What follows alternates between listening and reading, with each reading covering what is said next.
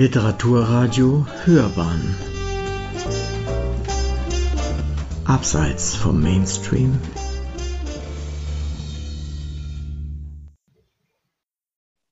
Ja, das Buch heißt Der Morgen der Welt, Geschichte der Renaissance. Und es ist ein ziemlich dickes Buch geworden, und zwar deshalb, weil ich die Idee hatte, zu fragen, ob es eigentlich in anderen Kulturen auch so etwas gab wie die europäische Renaissance, die enorme Folgen hatte, auch für unsere moderne Welt. Das bedeutete, dass man Vergleiche anstellen musste, dass man fragen musste, warum ist zum Beispiel nicht China so erfolgreich gewesen nach dem 13. Jahrhundert? Warum ist die arabische Welt nicht ähnlich erfolgreich gewesen? Und zwar Erfolg, das ist sehr wichtig, auf technologischem Gebiet, auf wissenschaftlichem Gebiet, was ökonomische Entwicklung betrifft, etwas später. Das bedeutete, dass man die Frage stellen musste, warum ist es eigentlich in anderen Kulturen äh, nicht so erfolgreich gelaufen? Das meint wissenschaftliche, das meint technologische Fortschritte, das meint auch die Ökonomie zeitweilig. Und das bedeutete, dass man Vergleiche anstellen musste. Das war entsprechend umständlich und entsprechend dick ist das Buch geworden. Vielleicht kann ich zunächst mal einige Zeilen vorlesen über die verschiedenen wichtigen Kriterien, die nach meiner Meinung für das sogenannte europäische Wunder, wie man es genannt hat, der Historiker Eric Jones hat dieses Wort geprägt, wie dieses europäische Wunder zustande gekommen sein könnte. Die tiefe Geschichte eines welthistorischen Aufbruchs, der uns übrigens bis heute betrifft und bis heute beschäftigt. Unsere Moderne ist die Moderne, die mit der Renaissance Form gewonnen hat. Eine von vielen möglichen Modernen. Ich möchte vielleicht auch noch darauf hinweisen, dass ich nirgendwo behaupte, so hätte es kommen müssen. Es geht um Möglichkeiten. Ich beschreibe einen Möglichkeitsraum keine Teleologie, also keine Geschichte, die zwangsläufig auf ein bestimmtes Ende zulaufen musste. Also, Zitat. Wir werden uns zunächst mit den ältesten Voraussetzungen des europäischen Weges auseinandersetzen, mit geografischen und klimatischen Bedingungen. Sie stellen eine erste, vorentscheidende Bedingung alles Weiteren dar. Eine zweite notwendige Voraussetzung der Karriere Lateineuropas war, dass es schon im Mittelalter zu einem Kontinent staatlicher Vielfalt, politischer und kultureller Konkurrenz wurde. Und ebenfalls schon im Mittelalter zeigten sich drei weitere der sieben Säulen, die den großen Dialog der Renaissance hauptsächlich trugen. Lateineuropa, das sollte ich vielleicht kurz erläutern. Damit ist gemeint der europäische Westen, also die Welt jenseits der orthodoxen Kirche, sei es in Byzanz oder dann später in Moskau. Europas Herrschaftsgebilde waren was Rationalität der Organisation, wirtschaftliche Kraft, Technologie und militärische Macht anbelangt, vielen Staaten Asiens hoffnungslos unterlegen gewesen. Den Barbaren aus dem Norden, so urteilte ein muslimischer Gelehrter im Toledo des 11. Jahrhunderts, fehlte es an Schärfe des Verstands, Klarheit des Geistes. Sie sind voller Unwissenheit, Gleichgültigkeit und Dummheit. Das änderte sich. Der Sattel zwischen Mittelalter und Neuzeit stieg zunächst sanft, dann immer steiler an. Die wirtschaftlichen Bedingungen verbesserten sich, der demografische Körper Europas erstarkte. Die europäische Stadt gewann Gestalt. In ihr entfalteten sich im globalen Vergleich einzigartige Sozialverhältnisse. Die städtischen Mittelschichten und der Einfluss der Horizontale auf den verschiedensten Gebieten wurden zur dritten Säule der Renaissance. Horizontale Strukturen der Macht werden als idealtypischer Gegensatz zu deren vertikaler Organisation verstanden. Beides kommt in reiner Form kaum vor. Immer wird sich selbst in Diktaturen und absoluten Monarchien gegenüber der auf ein Individuum konzentrierten Herrschaft Widerständiges ausmachen lassen. Umgekehrt finden sich auch in Zivilgesellschaften viele Spuren des Vertikalen, die sich zum Beispiel aus ökonomischer Ungleichheit oder aus dem natürlichen Gewicht von Exekutiven ergeben. Das eingeräumt macht sich hier jene horizontale Vielfach geltend. In Europas Gesellschaften kam sie früher und ungleich häufiger vor als irgendwo sonst. Ich meinte damit natürlich Parlamente, Vereinsversammlungen, Gewerkschaften, politische Parteien und so weiter. Dass Bürger in verhältnismäßig großer Freiheit schreiben und diskutieren konnten, war neben anderem der Eindämmung der Religion und damit der vierten Säule zu danken. Der doppelsinnige Titel unseres Buches, in dem die Welt auch als Gegenpol zum Himmel und zum Sakralen genommen wird, spielt darauf an. Eben diesen Aspekt hat schon die französische Aufklärung als wesentliches Signum der Renaissance hervorgehoben. Das Christentum an sich war nicht wissenschafts- oder fortschrittsfeindlich. Religiöse Institutionen hatten im Mittelalter überragende Bedeutung für die Bewahrung und Mehrung von Wissen. Was Europas Gespräch aber begünstigte, war, dass Übermaß vermieden wurde und die Macht der Priesterschaft eingehegt blieb. Das kritische Gespräch mit der antiken und der arabischen Philosophie und Wissenschaft wurde zur fünften Voraussetzung für die Umbrüche der beginnenden Neuzeit. Allein Europa konnte aus dem Reservoir zweier Weltkulturen schöpfen, der griechisch-römischen und der arabischen, die beide ihrerseits Wissen weiterer Kulturkreise bewahrten. Mesopotamiens, Ägyptens, Persiens, Indiens, Indiens, ja selbst ein wenig Chinas. Dass sich die Möglichkeit zum Dialog mit den klugen Heiden des Altertums und den Muslimen überhaupt eröffnet hatte, hing an den gerade angesprochenen drei ersten Voraussetzungen der europäischen Karriere. Ohne die Wiedergeburt des Wissens um die Praktiken antiken Redens und Schreibens ist eine Diskurskultur, wie sie sich während des ausgehenden Mittelalters in Lateineuropa herausbildete, nicht vorstellbar.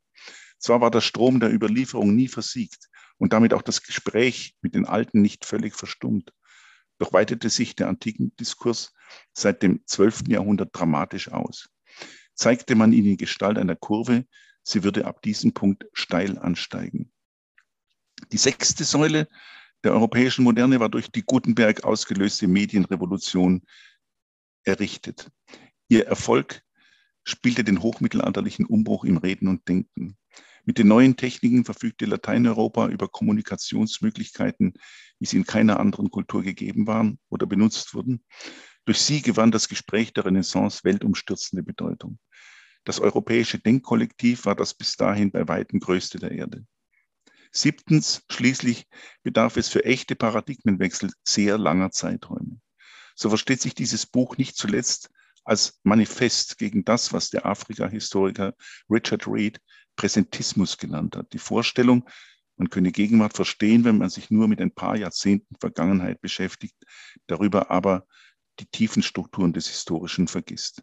Unser Unternehmen könnte daher Archäologie oder tiefe Geschichtsschreibung genannt werden. Das Zwielicht des Morgens ist ja von jeher eine beliebte Jagdzeit der Historikerinnen und Historiker.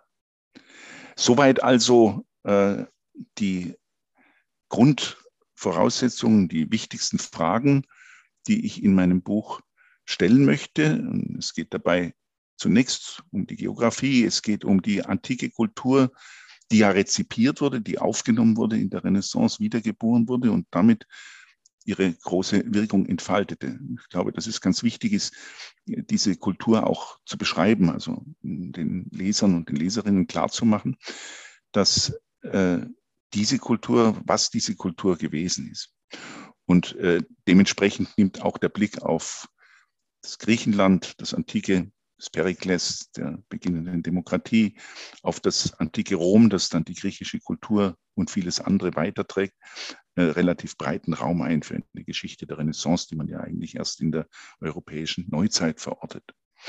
Dann sollten äh, die Leserinnen und Leser nicht vergessen, dass dieses Buch ja nicht allein für Spezialisten geschrieben ist. Es ist ein Buch, das sich an eine möglichst breite Leserschaft widmet, richtet und das äh, vielen Menschen zeigen soll, äh, wie Europa in der heutigen Form entstanden ist. Und das bedeutet, dass man als Autor sich bemühen muss, zum einen Leser sozusagen an der Hand zu nehmen, so hat das meine Lektorin ausgedrückt, ihnen Sachverhalte zu erklären, möglichst Fremdwörter, Fremdwörter zu vermeiden. Ich habe das Buch systematisch auf Fremdwörter durchforstet und habe versucht, sie zu eliminieren, wo es nur irgendwie ging. Also dabei auch versucht, Forschungsdiskussionen allenfalls in den Fußnoten zu lassen, dass Fachleute sehen können, dass es an der einen oder anderen Stelle auch Auseinandersetzung gibt mit der fachhistorischen Forschung, die aber nicht drängend im Vordergrund steht. Erzählen heißt, von Höhen und Tiefen Europas zu erzählen. Es geht um Hexen, Hexenwahn, Kriege, kleine Eiszeit, die ähm, oft sehr marginalisierte Stellung der Frau, überhaupt das Leben der einfachen Menschen auch. Aber im Vordergrund stehen die Auseinandersetzungen der Intellektuellen mit der Vergangenheit und stehen Szenerien, große Denker, bedeutende Geister. Und dann, wenn es die Renaissance angeht, auch der, steht auch der Wissenschaftsbegriff und die Vorstellung vom Universum und von der Welt. Denn die kopernikanische Wende spielt natürlich in diesen ganzen Zusammenhängen auch eine große Rolle und überhaupt die Entstehung moderner Wissenschaft. Ich mache jetzt mal einen großen Sprung in die Renaissance und äh, lese einen kleinen Abschnitt vor über die große Kette des Seins, also über Renaissance-Magie. Wir sind jetzt schon auf Seite 815. Sie sehen daran, wie breit ausgeführt die antike und mittelalterliche Vorgeschichte dieser Zusammenhänge ist. Ich will ja versuchen, tiefe Geschichte zu erzählen und das liest sich dann so. Renaissance-Magie, die Macht der Worte und Dinge. Magie ist eine Menschheitspraktik. Zu allen Zeiten und in allen Kulturen sollte sie Leiden und Gefahren abwenden oder Vorteile erringen helfen. Schamanen, buddhistische Mönche und daoistische Priester fanden sich ebenso im magischen Zirkel wie jüdische Wundermänner oder Europas Heiler, Schatzsucher und weise Frauen. Das Denken in Analogien, in Nachbarschaften, Freundschaften, Affinitäten war eine Methode, Ordnung in die Physiognomie der Welt der beginnenden Neuzeit zu bringen und den Sinn der Erscheinungen zu erschließen. Sich selbst sah der Mensch als einen das Universum spiegelnden Mikrokosmos in Lateineuropa ebenso wie in China oder Indien. Die Welt drehte sich in sich selbst, meint Michel Foucault. Die Erde war die Wiederholung des Himmels, die Gesichter spiegelten sich in den Sternen und das Gras hüllte in seinen Halmen die Geheimnisse ein, die dem Menschen dienen. Die Suche nach Ähnlichkeiten, Ficinos Kongruenzen, rückte ins Zentrum der Episteme. Das Äußere galt als Zeichen von Innerem. Form sollte mit Eigenschaft und Wirkung korrespondieren. Symbol und Symbolisiertes waren nicht zweierlei. Man glaubte vielmehr, sie seien durch spirituelle Kräfte miteinander verbunden. Deshalb durchbohrte, wer den Fetisch stach, mit ihm zugleich den, dessen Abbild er sein sollte. Die Gelehrsamkeit der Renaissance sah sich aufgefordert, die Ähnlichkeiten zu analysieren, das Verborgene zu erschließen und es nutzbar zu machen. Magie, so hatte Ficino gelehrt, war das Kombinieren von Dämpfen, Zahlen, Figuren und Qualitäten. Nichts anderes als eine auf Naturerkenntnis und Geometrie beruhende Technologie. Auch die Wirkung des Wortes, das Magier oder Priester gebrauchten, beruhte auf dieser wilden Logik. Das Wort schien untrennbar Teil dessen zu sein, was es bezeichnete. Erst mit der Moderne wird sich diese Symbiose auflösen. Die Möglichkeiten des bloßen Wortes schienen gewaltig, ja unbegrenzt. Was es vermochte, ging aus der Genesis hervor. Hatte Gott nicht das Universum allein mit dem Logos, man mochte den tatsächlich hochkomplexen Begriff mit dem Wort übersetzen, geschaffen? Pico della Mirandola war davon überzeugt, dass der Mensch göttliche Schöpferkraft gewinnen könne, wenn er durch Entschlüsselung der Bedeutung von Zahlen und Worten in Bibel oder Kabbalah Gottes Geheimnis aufgedeckt habe. Worte, Zeichen und Handlungen konnten ihn zum Herrn des Kosmos machen, sofern er mit den Kräften der Natur umzugehen verstand. Pico meinte, er sei damit Fürst und Herr der Natur. Allein Gottes Allmacht setzte ihm Grenzen. Die Ehrfurcht vor dem weltbeherrschenden Wort war auch ein Motiv für Johannes Reuchlins Kampf um die Rettung der jüdischen Bücher. Seine Schriften über die kabbalistische Kunst oder über das wunderbare Wort wollten eben dieses dem christlichen Humanismus erschließen. Für die magischen magische Praktik waren Worte selbst in Form christlicher Gebete, die neben obskuren Formeln zum Ritus gehörten, von überragender Bedeutung. Oft benötigte man dazu noch rare, schwer zu beschaffende oder ekelhafte Dinge, Körperteile hingerichteter etwa Schlangen oder Fledermäuse. Wie das Heilige hilfreich und gefährlich sein kann und daher Ehrfurcht erheischt, verlangt der magische Ritus größte Präzision. Nur so wurde gewährleistet, dass sich die durch ihn entfesselte Kraft nicht ins Zerstörerische umkehrte. Die kleinste Abweichung konnte das Ritual ebenso wirkungslos machen wie ein Fehler im normalen Gebet, der die Gottheit beleidigte. Entfuhr ein falsches Wort, konnte der Dämon womöglich in den schützenden Kreidekreis eindringen und dem Beschwörer den Hals umdrehen. Der Fehler machte die Bandzone durchlässig. Regelmäßig praktiziert zwang das magische Ritual allerdings, während das Gebet allein bitten konnte. Mochte der Magier auch beteuern, nur natürliche Kräfte zu aktivieren und so nicht anders zu handeln als ein Arzt, geriet er leicht unter Verdacht, mit dem Teufel zu paktieren. Die Kirche betrachtete sein Tun jedenfalls mit Argwohn. Katholische Priester verfügten mit Hostie, Reliquien und Riten schließlich selbst über Zaubermittel von ungeheurer Kraft. Sie wachten im 16. Jahrhundert mit zunehmendem Eifer darüber, dass ihnen Magiern und Magierinnen keine Konkurrenz erwuchs. Damit ist auch angesprochen, ich komme jetzt wieder zu einer kurzen Erläuterung, damit ist auch angesprochen, dass die Renaissance mit ihren okkulten Praktiken okkult heißt eigentlich nur verborgen, also verborgene Kräfte der Natur, mit ihren okkulten Praktiken auch immer von den kirchlichen und manchmal auch weltlichen Autoritäten argwöhnisch betrachtet wurde. Also man hat äh, durchaus nachgefragt, wie gesagt, ob äh, da Hexerei im Spiel war, also ob man die Macht des Teufels benutzt, um die Macht der Worte zu verstärken. Und äh, diese Angst, dieser Argwohn verstärkt sich nach der Reformation dramatisch den Glaubenskämpfen gerät vieles, was die Humanisten bisher frei und ungescheut sagen konnten, in die Defensive. Und äh, es geraten auch die heidnischen Gottheiten, die man in Bildern und Gedichten feiert, ohne sie übrigens zu verehren, ins äh, Zwielicht. Dabei ist auch zu bemerken, dass die Renaissance alles andere als pagan war. Also sie war keine heidnische Veranstaltung. Es wird Ihnen schwerfallen, in der Renaissance auch nur einen Atheisten zu finden. Jedenfalls kein Christ war vielleicht Leonardo da Vinci, da bin ich ziemlich sicher. Bei vielen anderen ist es mehr als zweifelhaft, selbst bei Machiavelli, äh, dem, einem der größten Denker der Renaissance. Das ist also äh, zuzugeben. Es gibt aber auch immer Zwischentöne, es gibt auch Denker, die in diesen schlimmen Zeiten des 16. und 17. Jahrhunderts, im Zeitalter der Glaubenskriege, der Hexenverbrennungen, etwa 60.000 Opfer fordert diese, äh, dieses Verbrechen ohne jede Straftat. Also es waren unschuldige Frauen und übrigens auch 20 Prozent Männer, die da hingerichtet wurden. Äh, also in dieser Zeit gab es auch Zwischentöne. Es gab auch vernünftige Leute. Man sollte nie sagen, ja, na gut, die waren halt so religiös und dann mussten sie entsprechend Kriege führen und sie mussten versuchen, die Welt von allem Unrat zu reinigen, von aller Ketzerei, von allem Widersprechenden. Wir sehen ja heute, wie dramatisch es sich auswirken kann, wenn jemand glaubt, er müsse die Welt von Unrat befreien, ob das nun Demokratie ist oder ob das nun westliche Dekadenz ist oder andere Propanze mehr. Es gab also dazwischen auch immer Menschen, die versucht haben, Toleranz zu wahren, Maß zu wahren. Einer hat mal gesagt, äh, eine, einen Menschen wegen einem Dogma hinzurichten, ist nicht ein Dogma korrigieren, es ist ein Menschen verbrennen. Und einer der bedeutendsten unter ihnen war der Skeptiker Michel de Montaigne. Und da darf ich wieder ein kleines Kapitel vorlesen. Malerei des Ich, Montaigne. Im November 1580 war es in Ferrara zu einer Begegnung zwischen dem armen Torquato Tasso und dem Philosophen Michel de Montaigne, Lebensdaten 1533 bis 1592, gekommen. Der Franzose hatte Tasso in dessen Verlies im Spital von Santa Ana aufgesucht.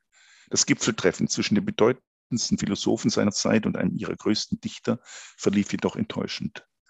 Tasso, den Montaigne als den seit langer Zeit klügsten Poeten Italiens schätzte, der am meisten vom Geist der reinen alten Kunst geformt sei, habe sich selbst nicht gekannt und auch nicht seine Werke. Der Besucher fühlte eher Abscheu als Mitleid. In seinem Tagebuch, es ist der beste Reisebericht des Jahrhunderts voll kluger Beobachtungen zu Sitten und Alltag, erwähnt er den Besuch bei dem Kranken nicht. Als Erinnerung an Ferrara blieb eine Rose, die man ihm von einem wundersamerweise während des ganzen Jahres blühenden Strauch gepflückt hatte. Montaigne entstammte nicht sehr altem, aber wohlhabendem Adel. Sein Vater war Katholik. Die Mutter scheint in eine Familie getaufter sephardischer Juden geboren worden zu sein. Sie soll Calvin zugeneigt gewesen sein. Es kann also in religiösen Fragen kein besonders strenger Ton geherrscht haben im Haus Montaigne. Dass der Philosoph zeitlebens dem katholischen Glauben verbunden zu einem der großen Lehrer der Toleranz wurde, hatte darin eine Voraussetzung. Der Turm des Familienschlosses in Perigord war zeitlebens für ihn, was Vicino Orsini sein heiliges Wäldchen bedeutete. Darüber habe ich ein bisschen vorher berichtet. Äh, das ist in der Nähe von Bomarzo in Italien. Äh, was Cicero sein Tusculum war und Petrarca sein Vaucluse. Montaigne verließ das Gemäuer nur selten. Eine Stelle als Parlamentsrat in Bordeaux hatte er 1570 verkauft. Ämter wie Eigentum zu behandeln war gängige Übung. Später aber doch für einige Jahre den Posten des Bürgermeisters von Bordeaux übernommen. Dass er mit de Thou befreundet war und mit Heinrich IV. der Jagd oblag, wird schlaglichter auf seine dem Frieden und der Toleranz zuneigende Persönlichkeit. Auch de Thou wird natürlich vorher erläutert. Ein toleranter Politiker im Umkreis des Königs. Inmitten der Regale seiner Bibliothek pflegte er hin und her zu gehen, Gedanken nachzuhängen, ohne Plan, ohne Ordnung, in mal dem, mal jenem Buch zu lesen und dann seine Träume, wie er sagte, zu Papier zu bringen. Von Tag zu Tag schrieb er an den Essays, den Übungen oder Versuchen. Auch nach der letzten zu seinen Lebzeiten erschienenen Druckausgabe 1588 blieben sie ein Work in Progress. Die Sammlung von gelassener Skepsis getragene Reflexionen in lockerer Folge begründete eine Literaturgattung und den Ruhm des Autors. Sie bietet eine Art des assoziativen Philosophierens, das postmodern scheint, sich jedenfalls weit jenseits der eigenen harten Zeit vollzieht eine nicht immer widerspruchsfreie, oft ironische Konversation des Autors mit sich und mit uns. Aber wie in den Felsen des Kaukasus, so hat man über seine Philosophie gesagt, bebt überall ein wenig die Erde. Wichtigstes Anliegen Montaignes, der kokett behauptete, kein Philosoph zu sein, ist die Erforschung des komplexen, zerklüfteten Ich. Ihr Ziel ist nicht mehr religiöser Art. Zu Augustinus Konfessionen klafft mehr als nur der Abstand von einem Jahrtausend. Die Aufforderung, erkenne dich selbst, ein Leitmotiv der Renaissance seit dem 12. Jahrhundert, wird bis zur Auseinandersetzung mit der eigenen Psyche, dem Körper, der eigenen Sexualität vorangetrieben. Indem der Essayist sich mit seinen Worten bis zum Skelett zergliedert, untersucht er die ganze Menschenspezies, die Condition humaine. Nicht, dass sich damit ein selbstgewisser Individualismus spreizen würde. Die Folie, vor der sich die Essays lesen lassen, sind die niederschmetternden Zeiterfahrungen. Die Texte spielen die Einsicht, dass der herrliche Renaissance-Mensch mit all seinen göttlichen Fähigkeiten nicht viel mehr zustande gebracht hatte als Krieg und Glaubensstreit. In Montaignes Augen ist dieses Kunstgeschöpf nur ein Schatten, dessen irisierendes Ich zu jeder Stunde seine Haltung ändern kann. Ich schildere nicht das Sein, ich schildere das Vorübergehen. Und ich rede von keiner Wissenschaft als von der des Nichtwissens. Montaignes Wahlspruch, was weiß ich, lässt die Antwort offen. Die Weltgeschichte ist für den Philosophen ein Bericht von menschlichen Befindlichkeiten. Sie zeigt dem Großen die Flüchtigkeit, Wandelbarkeit, Unvorhersagbarkeit, die auch individuelle Schicksale kennzeichnen. Ein Exempel bietet ihm das römische Imperium, dessen imponierende Reste er bei seinem Aufenthalt in der Tiberstadt bestaunt hatte. Er registrierte die, die, mächtigen Schichtungen, die von den Jahrhunderten über die antike Stadt gebreitet worden waren und ganze Häuser begraben hatten. Die Beobachtung illustrierte Lucrets berühmte Worte, die Montaigne denn auch zitiert. Nichts bleibt sich gleich, alles wandert, die Natur wandelt alles, zwingt alles zum Wandeln. Montaigne brauchte die Bibel nur in Maßen und Theologen überhaupt nicht. Seine Philosophie ist humanistisch im wahrsten Sinn des Wortes. Ihre wichtigsten Gewährsleute sind Philosophen der Antike, Stoiker und Skeptiker. Seneca, Plutarch und der gefährliche Lucrez. Kleine Anmerkung, äh, er wurde äh, schon vor einigen Jahren als der eigentliche Stichwortgeber der Renaissance namhaft gemacht. Äh, er hat eine Atomtheorie ersonnen. Es gibt in seiner Welt keine Götter oder zumindest keine, die große Bedeutung haben. Vor allem aber war er, und jetzt wieder mein Zitat, der Fürst der Skeptiker. Pyrrhon von Elis war dieser Fürst. Gerade 1562 hatte Henri Etienne in Genf die Hypo Hypotyposen des Sextus Empiricus, die Pyrrhons Philosophie überliefen, herausgegeben. Übergroß sind diese Autoritäten für ihren Exegeten jedoch nicht. Sie liefern allein Anstöße zum scheinbar spielerischen Gedankenfliegen. Der Blick ist klar und scharf. Inmitten der Religionskriege, des denkwürdigen Schauspiels, des Todes unseres Gemeinwesens versucht der Autor, die stoische Pose zu wahren. Er will sich selbst gehören, standhaft sein und gelassen. Da er den Untergang schon nicht verhindern kann, möchte er wenigstens daraus lernen. Den Wissenslawinen, die seine Zeit überschütteten und dem Widerstreit der Positionen stellt er seine Einsicht in die Grenzen aller Erkenntnis entgegen. Du bist der Forscher ohne Erkenntnis, lässt er den Gott von Delphi dem Menschen zurufen, der Richter ohne Gerichtsbarkeit und nach allem der Hanswurst des Possenspiels. So zeigt er sich als Vordenker einer Strömung, die Systemgeist und Scholastik ablehnte und das Ich zum Maß der Erkenntnis nahm. Seine Verteidigung Raymond Sebons beschäftigt sich mit der Auffassung des katalanischen Theologen, die beiden Bücher Gottes, die Bibel und die Natur, stimmten überein. Auf den ersten Blick scheint der Text eine Verteidigung der Doktrin der Scholastik, die die Einheit von Glauben und Wissen forderte, zu sein. Unter der Hand wird er jedoch zu einer Rede gegen allen Anspruch auf Besitz absoluter Wahrheit. Der Essay, der längste der Sammlung, mündet in ein Plädoyer für vernünftige Meinungsverschiedenheit und Toleranz. Religionskrieg erscheint als Skandal. Kein Anblick ist verlogener als der einer verkehrten Religion, die das Gebot Gottes zum Vorwand für Verbrechen nimmt. Der Türmer Montaigne war der entscheidendste Relativist der beginnenden Neuzeit. Wilde sind für ihn nicht wild, sondern nur anders. Barbarei nenne jeder nur das, was bei ihm zu Hause ungebräuchlich sei. Die Apologie führt die Facetten aller möglichen Gottesbilder vor, in denen der Autor nichts anderes erkennt als Spiegelung der Menschen, die sie ersonnen haben. Selbst den eigenen Glauben leitet er aus seiner katholischen Erziehung ab, um dann zu den Beispielen des frechen Xenophanes das Exempel des Gäntchens zu stellen. Xenophanes hatte gesagt, wenn Dreiecke ein Gott hätten, wäre er dreieckig, wenn Ochsen ein Gott hätten, wäre es ein Ochse. Es hält sich dieses Gänschen wieder Montaigne für Mitte und Ziel des Universums und weiß voll Stolz die Menschen, die es füttern, in seinen Diensten. Im Glauben der menschlichen Gänse mit ihrem ebenso begrenzten Verstand ließ Montaigne, der übrigens Kopernikaner war, Freiheit in seinem eigenen vom Reich der Ratio abgegrenzten Bezirk.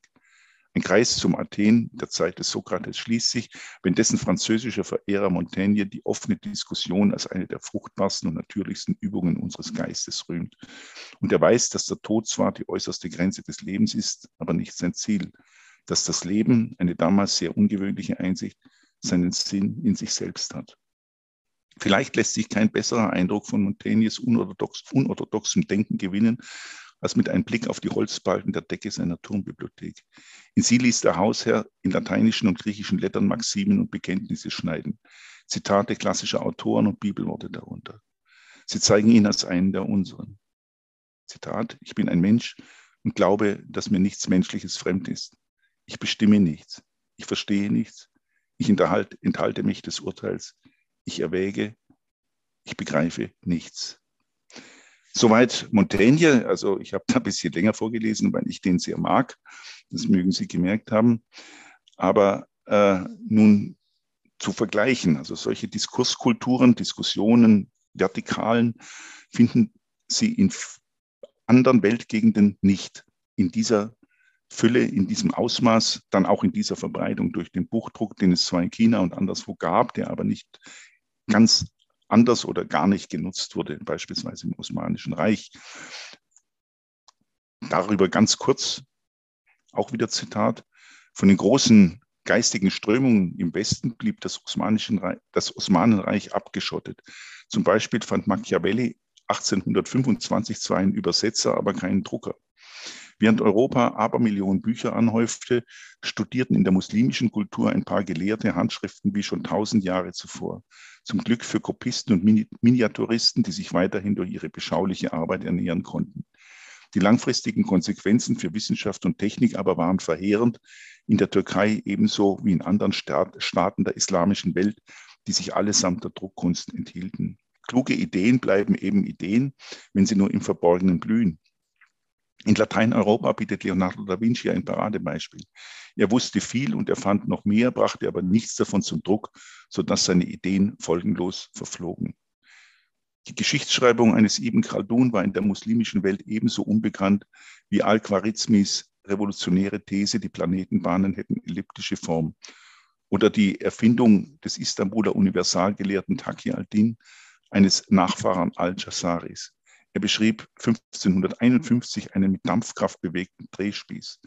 Doch blieb sein Einfall unpubliziert. Niemand arbeitete an dem Projekt weiter.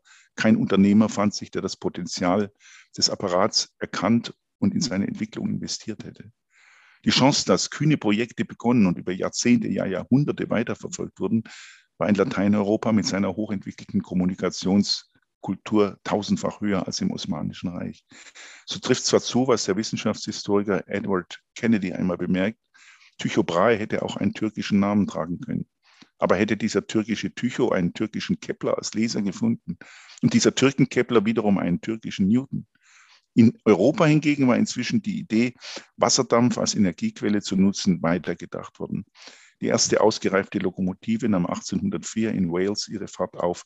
Wenige Jahre später schipperten Dampfschiffe durch einen schottischen Kanal und auf dem Hudson zwischen New York und Albany. Und 1830 ließ Englands Royal Navy ihr erstes dampfgetriebenes Kriegsschiff vom Stapel.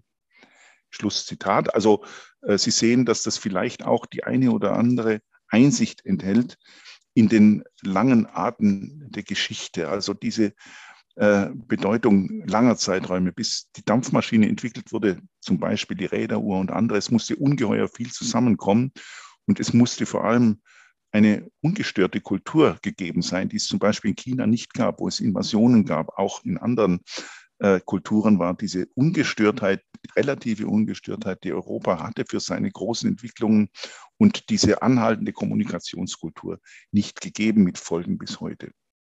Versuche ich an verschiedenen Beispielen vorzuführen, die lange Dauer der äh, europäischen Erfolgsgeschichte, die Stabilität von Strukturen, also beispielsweise die Westexpansion des äh, russischen Reiches und äh, dann auch äh, die Bedeutung, die bestimmte Strukturen, die sich hier russischen Welt ergaben, das ist vielleicht jetzt besonders aktuell, auch äh, für unsere Zeit wieder äh, darstellen lassen.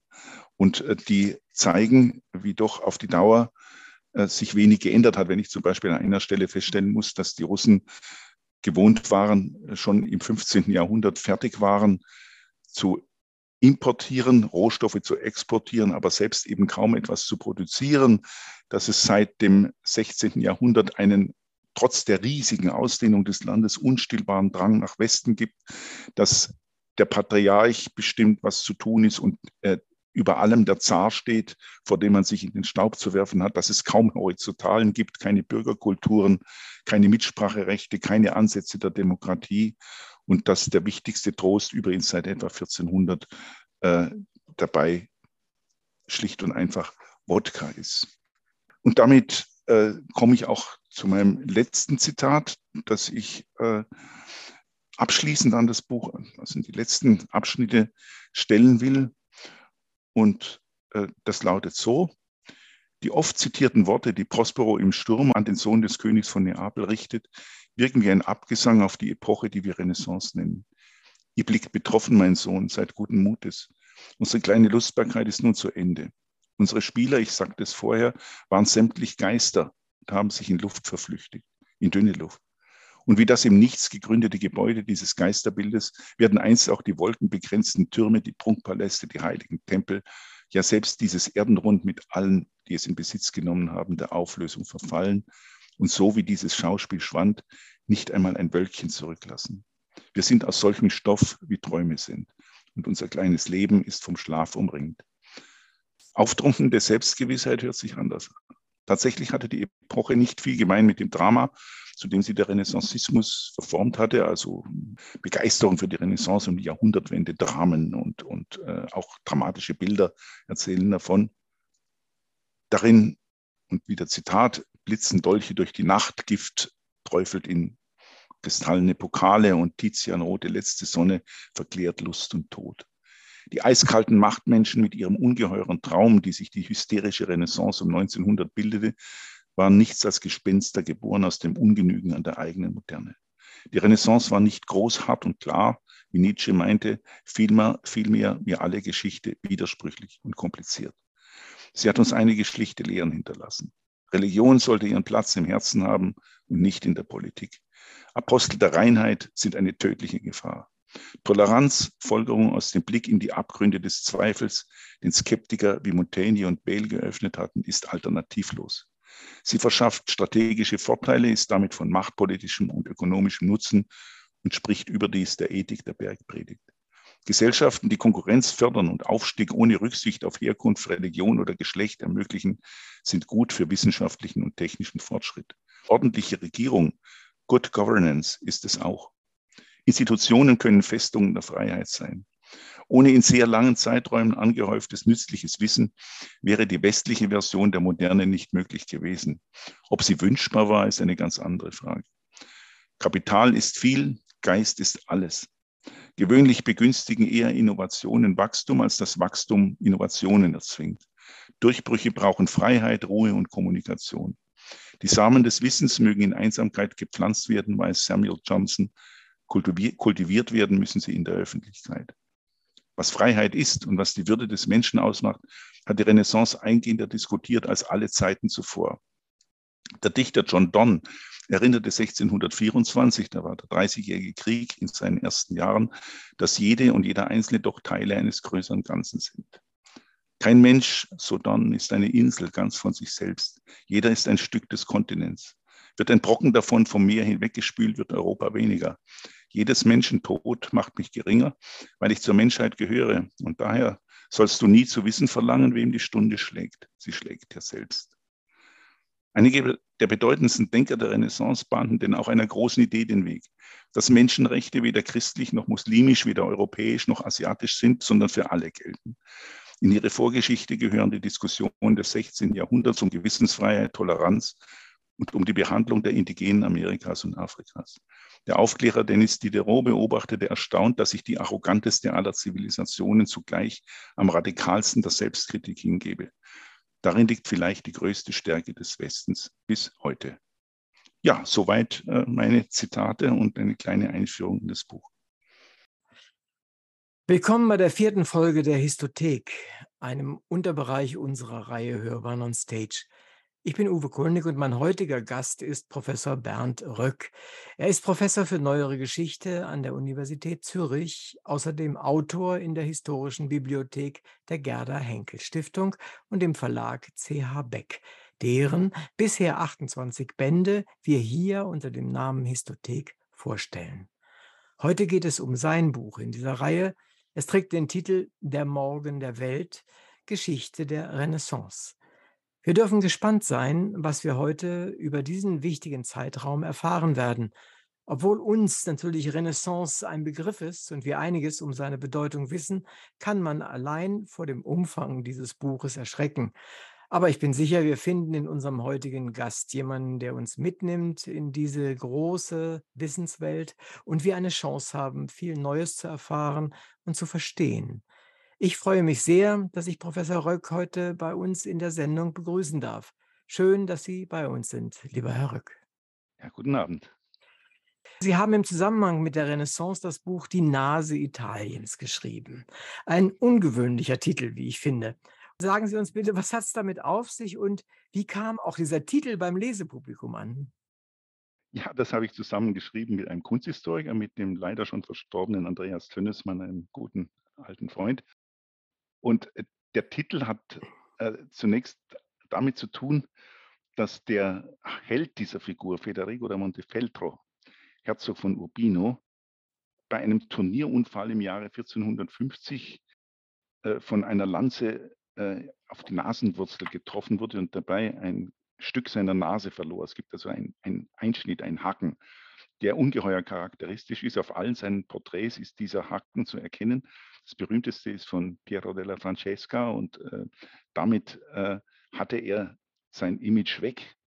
Eigentlich war dieser Titel gedacht als äh, Überschrift über das erste Kapitel, aber der Verleger Klaus Wagenbach, der hat damals das Buch herausgebracht, meinte, das sei so ein toller Titel, den lassen wir und das blieb dann auch so.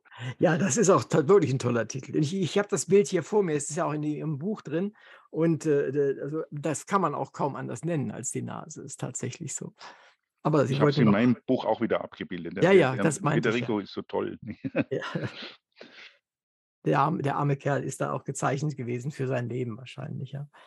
Naja, nee, also er, er, hat, er, er, hat, er war eigentlich, er war eigentlich ein, ein Mann, der durch, indem er seinen sein äh, Halbbruder äh, beseitigen ließ, an, ist er an die Macht gekommen. Er war schon ein ziemlich schlimmer Finger. Also er hat äh, krumme Wege ist er gegangen, um an die Macht zu gelangen. Und mhm. die Nase war dann wirklich ein Markenzeichen. Man hat gesagt, ja, der hat, die, hat sich das vielleicht rausschneiden lassen, damit er das Schlachtfeld besser übersehen kann. Oh, sowas sogar. Tolle Idee. Ja, ja. Nee, aber so, das hat mir gut gefallen, als ich das sah, auch das Bild, das passt sowas von dazu. Also war sehr, war sehr interessant. Es gab es ja früher sowieso sehr häufig, dass die Menschen nach irgendwelchen körperlichen Eigenschaften benannt wurden oder auch nach besonderen Grausamkeiten oder, oder so etwas. Insofern das, passt das ja auch gut in die Zeit. Insofern fände ich das gut.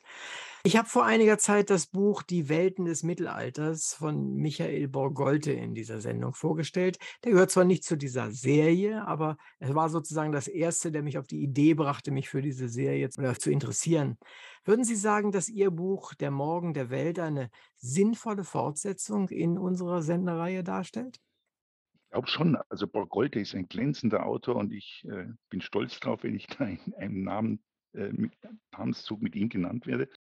Und äh, ich denke schon, ähm, der Unterschied ist natürlich, dass ich einen viel weiteren Zeitraum behandeln mhm. will und kann in diesem Buch und äh, dass ich diese vergleichende Perspektive einnehme. Bob Borgolte ist aber ein ganz hervorragender Medievist, der auch äh, sehr gut in den Zusammenhang passt und auf den, den ich mich übrigens auch stütze in meinem Buch gelegentlich. Wenn Sie Lust und äh, Interesse haben, die, seine Sendung ist ja auch hier bei uns unter Hörbern und Stage zu hören. Vielleicht hören Sie sich auch mal rein, vielleicht gefällt es Ihnen ja. Ja, klar. Es war ein tolles, war ein tolles Interview und ich bin sicher, wir kriegen das genauso gut hin. In welchem noch ungewohnten Medium würden Sie denn gern mehr veröffentlichen oder posten oder senden? Oder stehen Sie letztendlich voll in der Tradition der ja, Bücher? Sagen wir es so.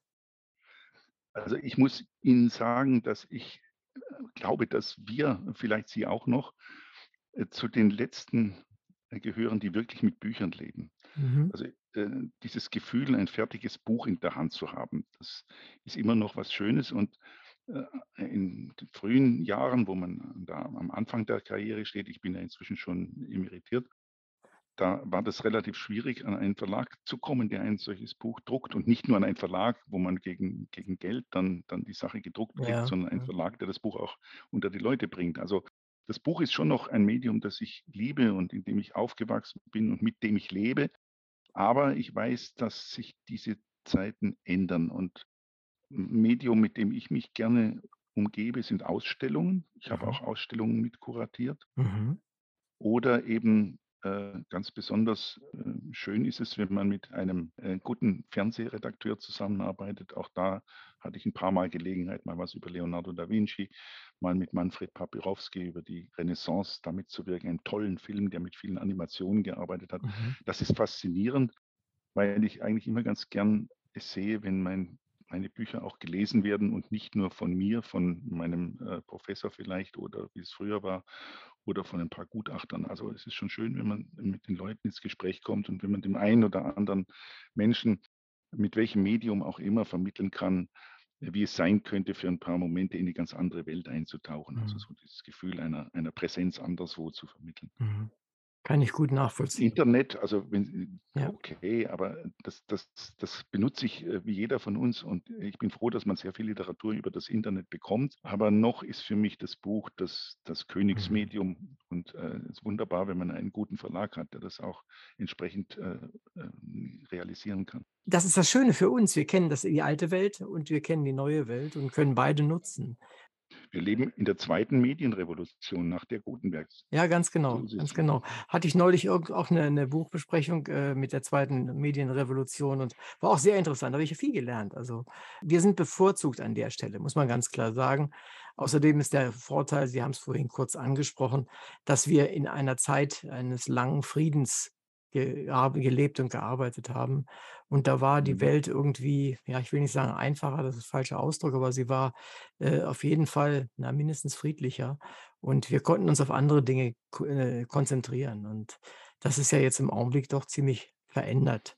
Sie haben die, die, die in, in, Ihrer Lesung kurz äh, die, die Westexpansion Russlands erwähnt. Deswegen komme ich gleich nochmal drauf. Sehen Sie das, was da jetzt im Augenblick läuft äh, von Putin und Co., irgendwie in dieser Tradition?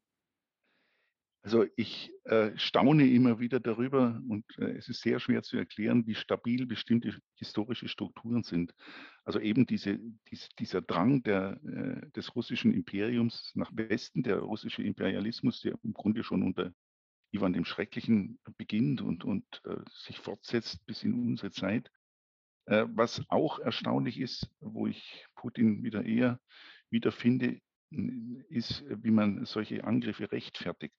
Man muss sich ja die Frage stellen, wie ein solcher Mensch, der äh, nichts anderes ist als ein, ein Verbrecher, der äh, mit 100.000 Menschen vielleicht äh, oder mehr auf dem Gewissen haben wird und schon sehr viele auf dem Gewissen mhm. hat und unendliches Leid verursacht, das vor sich selbst rechtfertigt.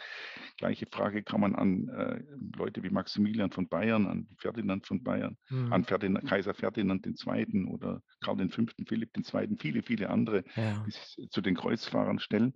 Und äh, da kommt man auf Antworten, die auch die Renaissance schon kannte, also dass man sich einem höheren Ziel verpflichtet fühlt, dass man auf die Stimme des Gewissens hört, das Gewissen kann etwas sehr, sehr Gefährliches sein. Das kann schlimme Dinge raten, ja. eine bestimmte Vision zu verfolgen. Das sind die Stabilitäten, die man immer wieder findet.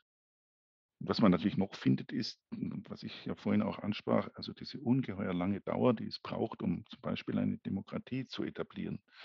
Es äh, ist wirklich erfolgreich gewesen aus eigener Kraft, vor allem in Amerika, in den USA mhm, ja. und in Frankreich. Und das hat äh, sehr lange gedauert, hatte eine lange Vorgeschichte. England gehört dazu mit seinem frühen Parlamentarismus. Mhm. Aber diese langen Zeiträume sind der Punkt. Und niemand soll glauben, das lässt sich von heute auf morgen eine Demokratie oktroyieren. Auch nicht nach 89 übrigens so einfach. Das war ja die Idee, dass äh, an der Stelle die Geschichte vorbei war, ne? Neun, äh, nach 89. Ja, ja. So. Also ich habe von Fukuyama habe ich schon nie was gehalten, wobei äh, er natürlich uns als Historiker überflüssig machen würde, wenn er recht hat, dass die Geschichte vorbei ist. Es ist ein schlecht verdauter Hegel. Wir können sogar sagen, heute mit dem Blick auf die Atomdrogen, die geht weiter. Mhm. Und äh, sie ändert sich in vielem, aber in manchem eben auch nicht. Manches bleibt stabil und man kann aus der Geschichte sehr viel lernen, was solche modernen Machtstrukturen anbelangt. Noch ein Punkt, der mir aus dem Buch in, direkt in die Finger gefallen ist und der mich irgendwie sehr fasziniert hat. Was hat es mit den von, was hat es mit den Windeln Jesu ausgehenden Seestrahlenreliquien auf sich? Was ist das? Ja, das ist ein kompliziertes optisches Modell, über das im Mittelalter schon von den Arabern und dann von der Renaissance sehr heftig diskutiert wurde. Also senden die Objekte Strahlen aus, die wir mit den Augen aufnehmen, oder senden unsere Augen Strahlen aus auf die Objekte? Ach so. Also wie, wie, sieht man? Also diese Frage, wie funktioniert eigentlich Sehen? Ah, jetzt verstehe ich. Das Medium ja. zwischen dem Objekt und dem Auge. Daraus kann man sagen, wenn, wenn Sie eine Reliquie sehen, berühren Sie sie sozusagen über dieses Medium, über dessen Art man diskutiert, mit den Augen. Daher der Begriff mhm. optische Berührungsreliquie. Es gibt ja Berührungsreliquien, also ah. Sie haben also irgendwelche Knochen oder oder dergleichen. Ja, und dann ja, können Sie das mit einem kleinen Band oder vielleicht auch mit den Fingern berühren und das geht etwas magische Kraft auf Sie über.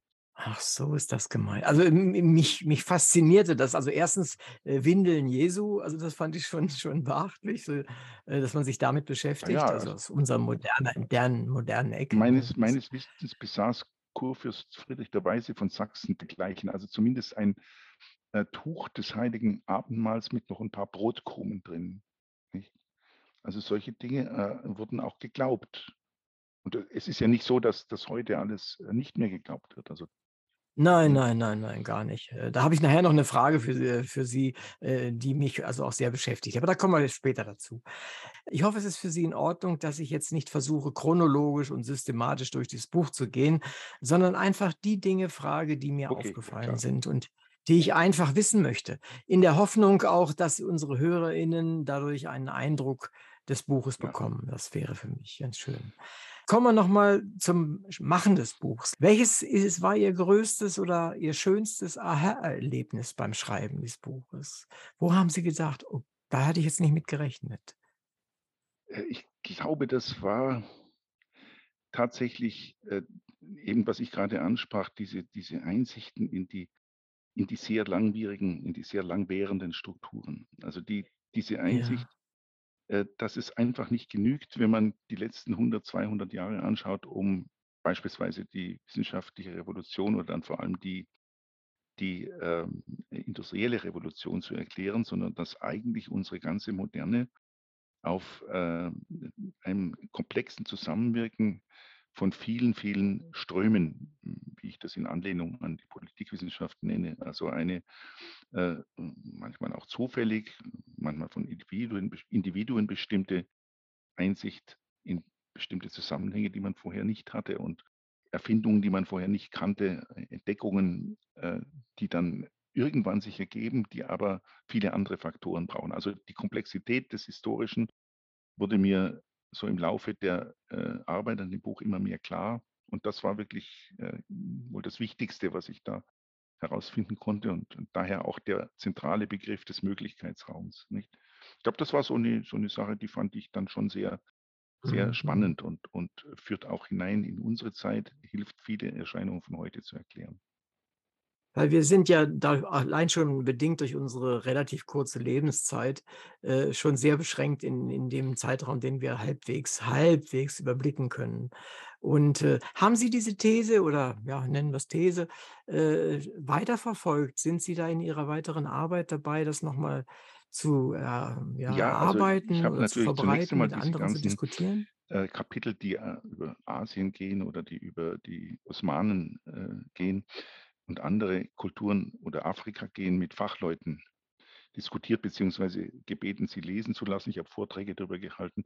Jetzt im Augenblick arbeite ich an verschiedenen Sachen. Mhm. Man hat ja als Rentner genug Zeit dafür. Äh, und ich arbeite an einem wieder sehr komplexen Buch über Visionen. Also es äh, zeigt sich auch da, dass sich vieles mhm. wiederholt. Also wenn Sie anfangen mit dem Gilgamesch-Epos und bis in die Gegenwart gehen, das Ganze soll abgeschlossen werden mit, durch Interviews mit Lebenden. Mhm. Da habe ich schon ein bisschen damit angefangen, aber noch nicht richtig. Mhm. Und äh, das zeigt sich vieles, was sich gleich bleibt. Also dieser dauernde Wunsch der Menschen, ein großes Ziel vor Augen gestellt zu bekommen. Das ist in Gesellschaften enorm verbreitet, wiederholt sich offenbar auch in gewissen Abständen. Da gibt es verschiedene Erklärungen dafür. Aber das ist ein ganz komplexes Thema, wo man sehr viele Kulturen ansehen muss, wo man auch äh, die europäische Geschichte über äh, zwei Jahrtausende oder mehr verfolgen muss, um das zu verstehen. Und das wiederum, glaube ich, ist ein Schlüssel dafür, zu verstehen, warum es heute äh, rund um den Erdball Wellen des Populismus gibt und Wellen des Autoritarismus. Also das Anhängen von Leuten mit mhm. Versprechungen, von, von Menschen an Leute, die Versprechungen machen, die sagen, alles wird gut, wenn man nur in die Vergangenheit zurückgeht oder wenn man, wenn man äh, ein Land wieder groß macht oder wenn man die Familie wiederherstellt und zugleich sagt, das geht jetzt nicht äh, mit Mehrheitsentscheidungen und den ganzen schwierigen, schwierigen Prozessen, die wir in unseren Demokratien kennen, sondern da muss es eines äh, starken Willens her. Und dann kommt es zu entsprechenden äh, bizarren Figuren von Trump bis Bolsonaro und von Erdogan bis zu vielen anderen. Also das sind die mhm. mhm. äh, Möglichkeiten, durch einen Blick in die Geschichte mhm. auch Gegenwartsstrukturen etwas besser zu verstehen. Und das ist das, was ich zurzeit mache und was enorm kompliziert ist, wo ich schon länger mhm. dran sitze, allerdings abgelenkt durch alles mögliche andere. Und es, ist, es fällt sicherlich nicht immer auf positiven Boden. Manch einer will sowas gar nicht hören, oder? Naja, ich denke mal, dass, äh, dass, dass die, die es eigentlich nicht hören wollen, so ein Buch auch gar nicht lesen. Also das ist das Tröstliche. Mhm. Ich habe das ist für mein, für mein dickes ja. Buch, wo ja das eine die eine oder andere Kritik anklingt an bestimmten Verhältnissen, das kann man sehr genau lesen, bekam ich mhm. sowohl Kritik von, äh, von einem Reichsbürger, aber eben auch von ganz links und, und dann wieder von einer, mhm. einer, einer linken äh, äh, Zeitschrift eine sehr positive Rezension. Das zeigt, dass ich vielleicht nicht ganz falsch liege. Mhm. Äh, man muss sich auch dahin stellen, wo man glaubt, stehen zu sollen. Und äh, das ist, glaube ich, etwas, das, das können wir als Wissenschaftler einfach auch machen. Das sollten ja, wir tun. Das ist ja das etwas, was in Talkshows nicht so gut ankommt. Sie brauchen ja meinungsstarke Leute, die nicht Zwischentöne ja, ja, hören genau. lassen. Und ähm, da sind wir nicht gefragt unbedingt. Aber äh, in einem so dicken Buch darf man Zwischentöne hören lassen und viele Richtig, lesen natürlich ja. nicht alles, ist klar. Also Na ich ja. habe gemerkt, dass mir in, in, Kritik von christlicher Seite wurden meine äh, Angriffe gegen die Dominanz der Religion, äh, wurden eigentlich äh, teilweise nicht von allen, die das ganz gelesen haben, aber doch als äh, nicht Angriff auf Fanatismus, was es eigentlich ist, sondern Angriff auf die Religion genommen. Und damit meine ich mhm, vor mhm. allem äh, auch die islamische Welt. Nicht? Und das sehen wir heute im Iran und das sehen ja. wir anderswo, was Dominanz der Religion äh, furchtbare, für furchtbare Folgen haben kann. Das Erstaunlichste ist eigentlich, dass dieses Buch jetzt gerade jetzt in diesen Tagen ins Chinesische übersetzt, übersetzt wurde und jetzt, jetzt hey, auch, das ist toll. Ist. Und das war nicht ja. ein, äh, eine, eine Gnade, dass der Verlag es den Chinesen überlassen hat. Es gab Konkurrenz um die Rechte daran. Also es gab eine, eine Hey, ganz äh, starke Konkurrenz, wer die Rechte haben kann. Und das Buch ist jetzt von einer sehr, sehr gut deutsch sprechenden Chinesin übersetzt worden und äh, ist in diesen Tagen fertig. Also ich habe vor, vor ein paar Tagen habe ich die, Das das. Cover gekriegt und ich bin sehr gespannt, äh, was es da für Reaktionen drauf gibt, denn da geht es ja auch um Ja, einige ja. heikle Themen. Ja, ich äh, bin insofern gespannt, weil ich habe das neulich mit dem Herrn Höllmann äh, besprochen über den über die Seidenstraße, Ja, bei ja. dem dessen auch entsprechend übersetzt wurde in Chinesisch oder werden sollte. Und es gab große Schwierigkeiten mit der Mhm. Ich meine, nun ist das bei ihm ein bisschen anders gelagert, weil es ja direkt um die Seidenstraße geht. Aber äh, haben Sie da auch irgendwelche Erfahrungen machen Also müssen? es sollte eigentlich im März erscheinen und ich hatte schon Angst, dass es nicht erscheint, aber es kam dann die, die Meldung, das hätte am Lockdown in Shanghai gelegen, wo der Verlag sitzt. Ja, das ist Das, schwierig. das ja, mag das schwierig ist, sein. Ich äh, habe darum gebeten, eine elektronische Fassung von dem Buch zu kriegen, weil Sie können ja, das ja dann mit einem Übersetzungsprogramm durchschauen oder Sie können Kollegen bitten, da ein paar zu- zumindest kritische grob, ja, ja, Passagen mal genau. anzuschauen. Das das interessiert mich natürlich schon. ja, ja. Na, ich bin gespannt, was Sie berichten.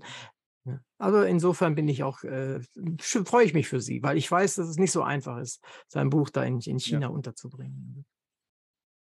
Wenn Sie den Verlauf der Renaissance geografisch und zeitlich festlegen sollten, äh, mir gegenüber, wie, wie würden Sie das tun und wie findet sich das auch in Ihrem Buch wieder? Also zeitlich beginne ich ja sehr viel früher, als man es gewohnt ist. Also ich äh, würde, Ja, bringe das so auf ein Bild des Sattels. Das ist ein Bild, das der Historiker Reinhard Koselleck einmal gegeben hat, wo ich sage, es beginnt eigentlich im 11., 12. Jahrhundert, beginnt das allmählich anzusteigen, erreicht dann im 15. die Höhe und es sinkt ab dem 16. dann allmählich wieder ab und wird zerstört durch die Zeit der Glaubenskämpfe. Also das ist das grobe Bild, was die zeitliche Entwicklung betrifft.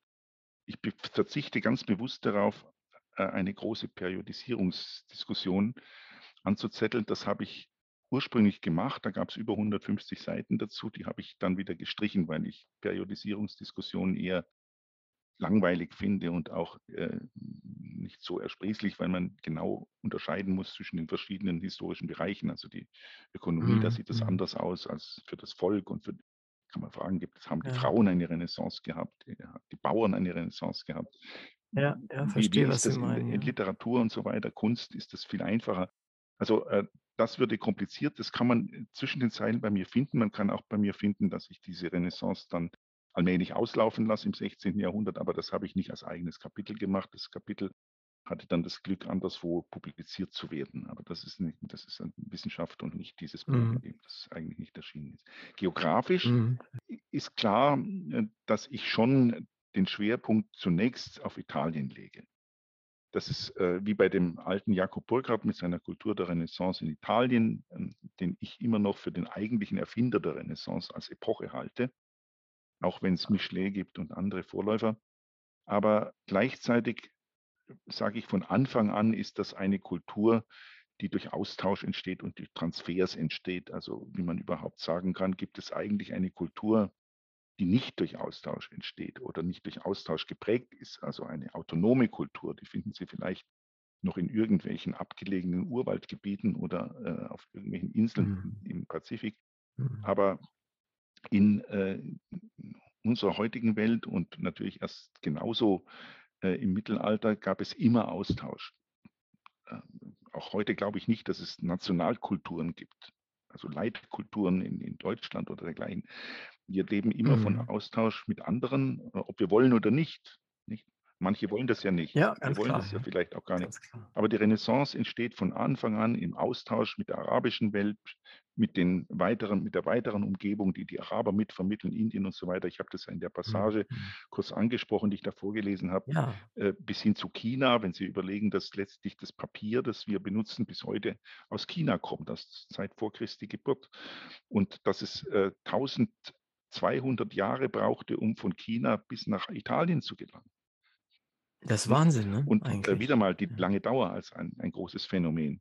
Oder dann ähm, weitere Hilfsmittel, die dazu kamen, nämlich die Brille, die dann wieder eine europäische Erfindung war im 13. Jahrhundert. Das ist übrigens so eine Sache, die mir auch Spaß gemacht hat zu schreiben, wo ich auch gedacht habe, ich habe etwas Zusammenhänge, Zusammenhänge vorgeführt, die man in dem ganzen großen äh, Kontext nicht so sieht äh, dass sie die Mhm. Brille haben, zu der man einmal Glas braucht. Die Chinesen haben zum Beispiel kein Glas.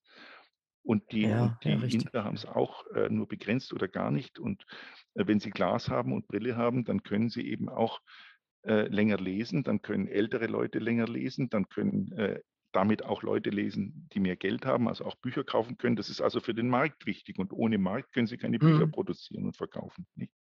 Also Austausch mit anderen Kulturen, eine italienische Renaissance, die deswegen lange dominiert, weil natürlich in Italien die ganze antike Überlieferung in einer ganz anderen Weise verfügbar ist als anderswo. Gab es auch in Deutschland in Bibliotheken, aber Italien hatte Inschriften, hatte die äh, Überlieferung des römischen Rechts als ein ganz, ganz wichtiger Faktor der, Ja, der italienischen wichtig. Der. Renaissance, die dann auch sich allmählich nach Europa verbreitet.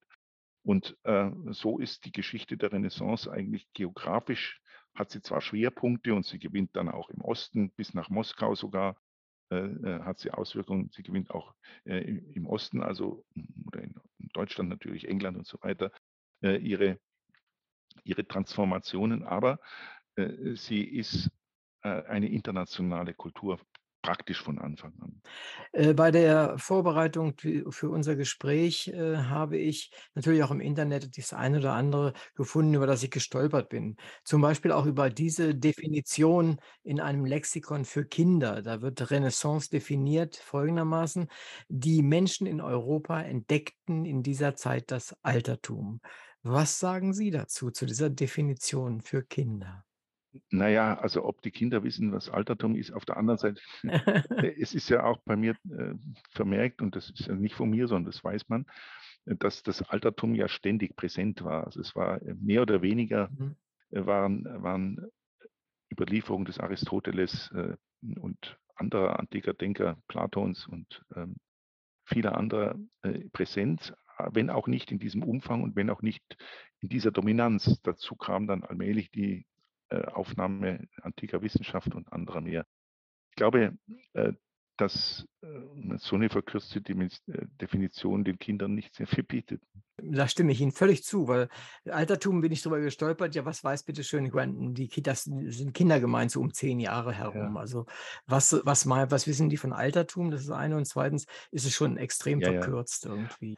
Also Das man ist, müsste äh sich natürlich wie immer wäre dann unser eins geneigt, das etwas differenzierter und, und ausführlicher auszudrücken. Ja, Aber ja, wenn man es auf ja. eine kurze Formel bringen muss, ist es fast ein bisschen irreführend und macht die Sache langweilig. Also ich kann mir nicht vorstellen, dass Ja, ein Kind jetzt ja, begeistert ist, wenn irgendjemand das Altertum entdeckt. Nicht? Ja, haben Sie völlig recht, das kommt noch hinzu. Also, das ist aber auch sicherlich etwas, was Ihnen auch begegnet ist im im im Laufe der Zeit.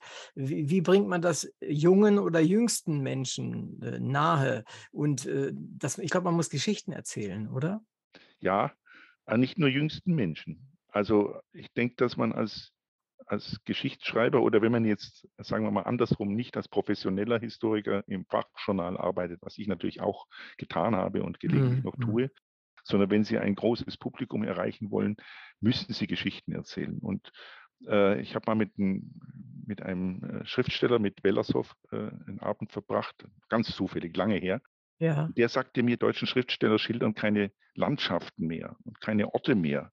Mhm. Und das habe ich mir zu Herzen genommen. Sie finden also bei mir immer mal wieder eingestreut, etwa eine Schilderung Londons zur Zeit Shakespeares oder den Garten von Bomarzo Ja, so weiter. Also äh, ich glaube, dass man, wenn man erreichen will, dass die äh, Leser und Leserinnen sich in eine andere Welt versetzen, muss man ihnen diese Welt schildern. Man muss erzählen, Mhm. wo etwas stattfand, wie das sich ungefähr gestaltet hat, wie die Leute vielleicht auch aussahen. Ich Mhm, habe für ein, ein weiteres Buch, das äh, als so eine Art Nachzügler nach der Renaissance, eine Biografie Leonardo da Vinci, habe ich zusammen mit einer Gerichtsmedizinerin rekonstruiert, wie Leonardo wirklich ausgesehen hat. Also Ah, nicht, okay. es ist nicht der bärtige Zausel, den Sie da kennen, sondern der sieht ganz anders aus. Aha. Und äh, das war vermutlich ein Grund dafür, dass sich dieses Buch auch sehr gut dann verbreitet hat. Also, Ja, äh, toll, nicht, gute Idee. aber das ist so der Versuch, durch eine gewisse Präsenz herbeizuführen und die Leute in einen Ort zu führen, ob das nun eine Landschaft ist oder das Aussehen eines Menschen Und mhm. äh, da zu erreichen, dass sie auch emotional äh, bei einer Sache dabei sind. Also mhm. Also Sie haben das ja in dem, der Passage über Montaigne, wo ich einen kurzen Blick in die Bibliothek werfe am Schluss. Ja, ja, ja. Das macht, das macht tatsächlich etwas aus, wenn, wenn ich äh, mir Personen besser vorstellen kann in ihrer Umgebung, ja. in der sie sind. Und ich mag zum Beispiel unheimlich gerne Stifter äh, nach Sommer, wenn er einen mhm. Intarsientisch schildert, so wie Sie eben die Decke so ein bisschen geschildert haben, ja, einen Intarsientisch schildert äh, über, über drei, vier, fünf Seiten und es ist trotzdem spannend, ja. Es gehört dazu und es gehört dahin, wo er es hinschreibt. Genau.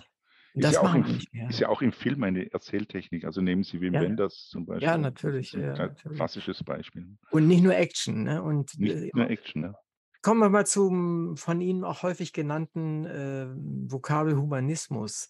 Kann man den, die Entstehung des Humanismus mit der Entstehung des, der Individualität gleichsetzen? Was würden Sie sagen?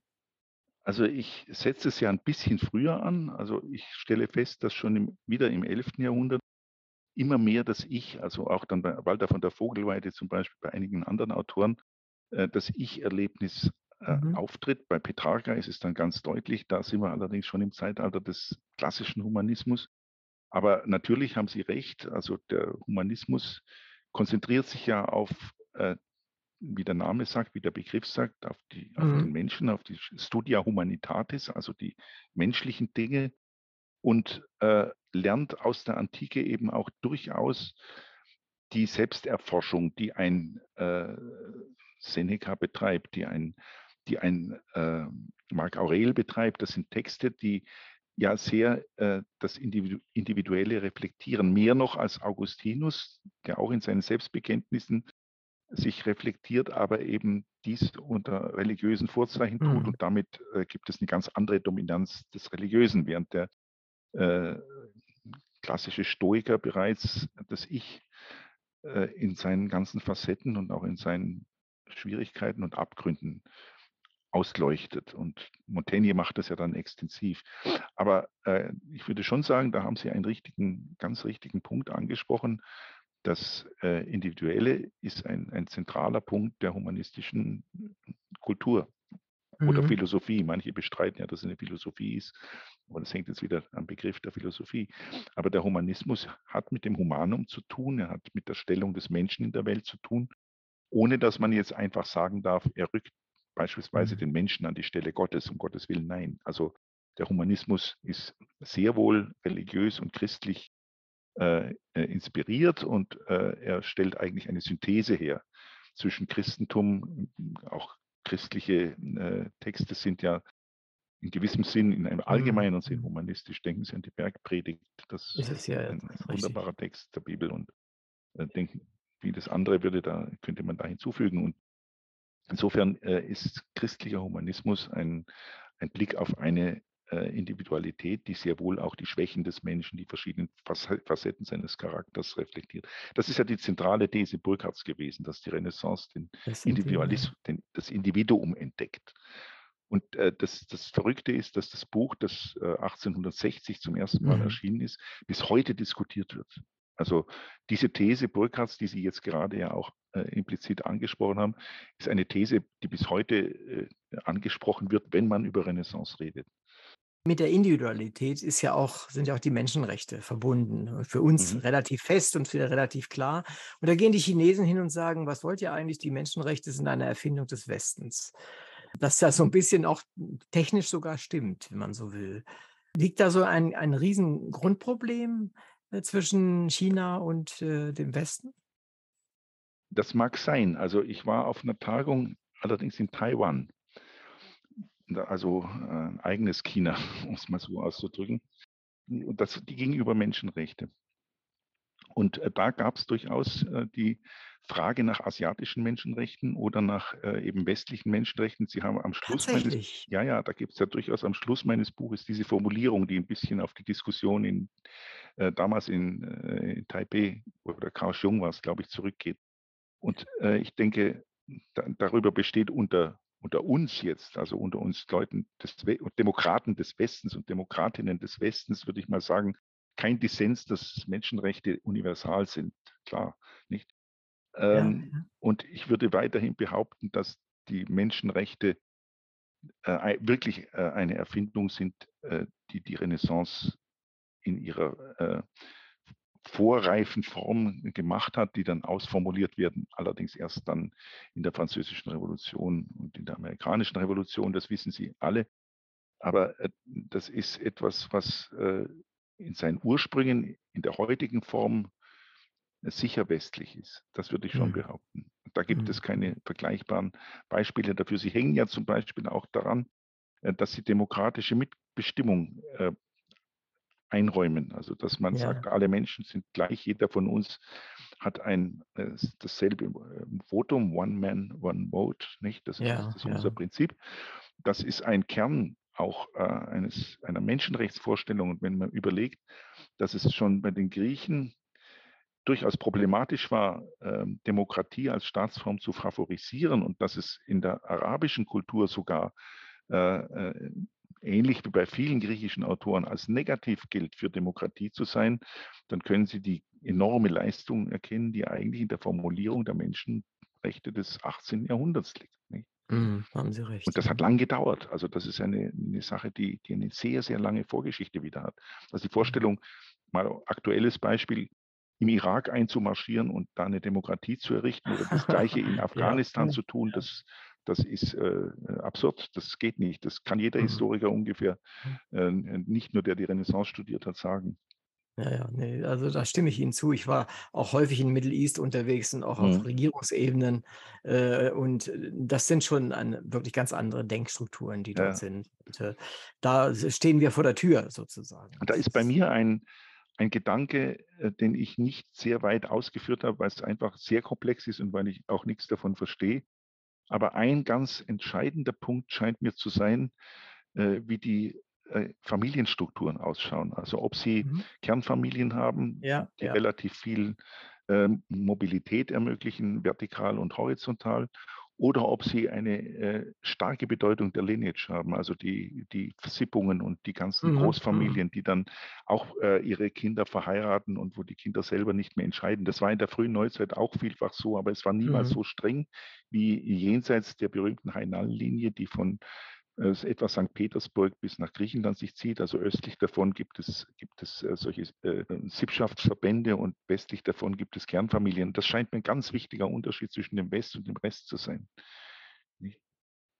Ja, und der enorme Respekt vor beispielsweise väterlicher Autorität. Das ist übrigens, wenn ich auf meine ja, Kinder schaue, ist es gar nicht so schlecht, wenn ein bisschen mehr, mehr da wäre. Aber auf ja, ich verstehe, was Sie meinen. Auf der anderen Seite eben auch der Respekt vor dem Alter. Also äh, mir ist äh, ein, hm. ein, eine Anekdote, die ich da gerne erzähle, ist, ist mir eben in Chaos Jung passiert nach diesem Vortrag. Da gab es Diskussionen, ich habe das moderiert und danach äh, war eine ganz normale Diskussion, wie wir, wie wir sie in jedem, jedem Uniseminar führen.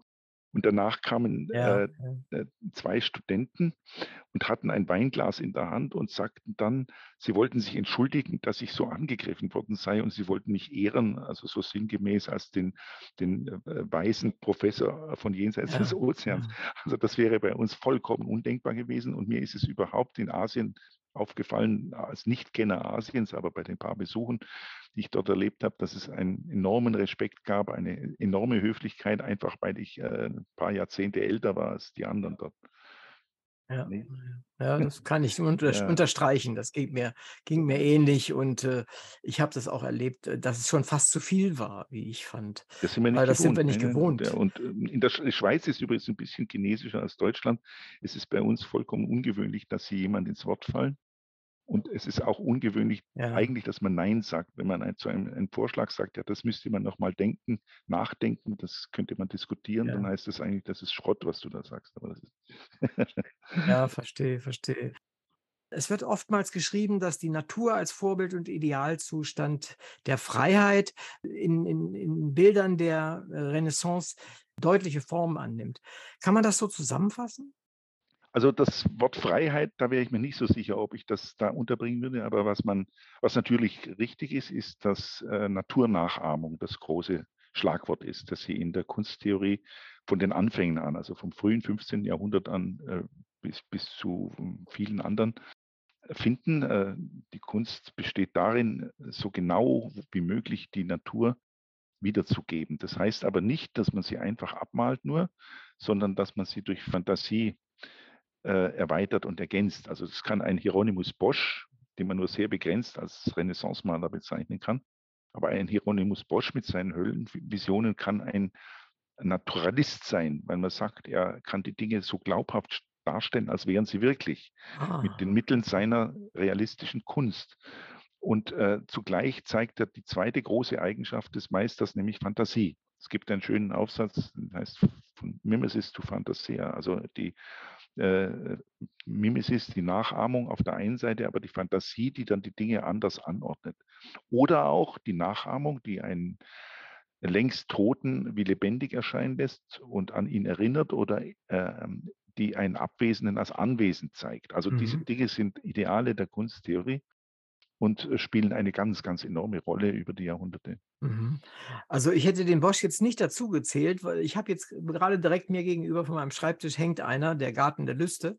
Ja, das und, ist das klassische Beispiel. Ja, ja genau. und äh, das äh, habe ich mir, während Sie so sagten, guckte ich da nochmal drauf und habe das erkannt, was Sie sagen wollten oder was Sie mir ja. damit sagen wollten. Aber ich hätte ihn gar nicht dahin hingeordnet, ja. sagen. Also das Urteil, das ich Ihnen jetzt sagte, ist aus dem 16. Jahrhundert. Das ist ein Zeitgenosse, der das sagt. Ach was. Also das ist tatsächlich ein Urteil, das, das sehr erstaunt, das aber zeigt, welches Ideal die, die haben haben. Also äh, äh, immer, wie, wie, gesagt, nicht nur das Nachahmen, sondern mit den Möglichkeiten des Realismus völlig unmögliche Dinge zu malen. Also Sie sehen auf Ihrem, auf Ihrem Garten der Lüste, sehen Sie zum Beispiel so kristalline äh, Berge, die ausschauen, als wären sie Strukturen von einem anderen Planeten. Die passen ja, ja, eher in utopischen ja, Roman oder diese, genau. diese Monster, die es da gibt.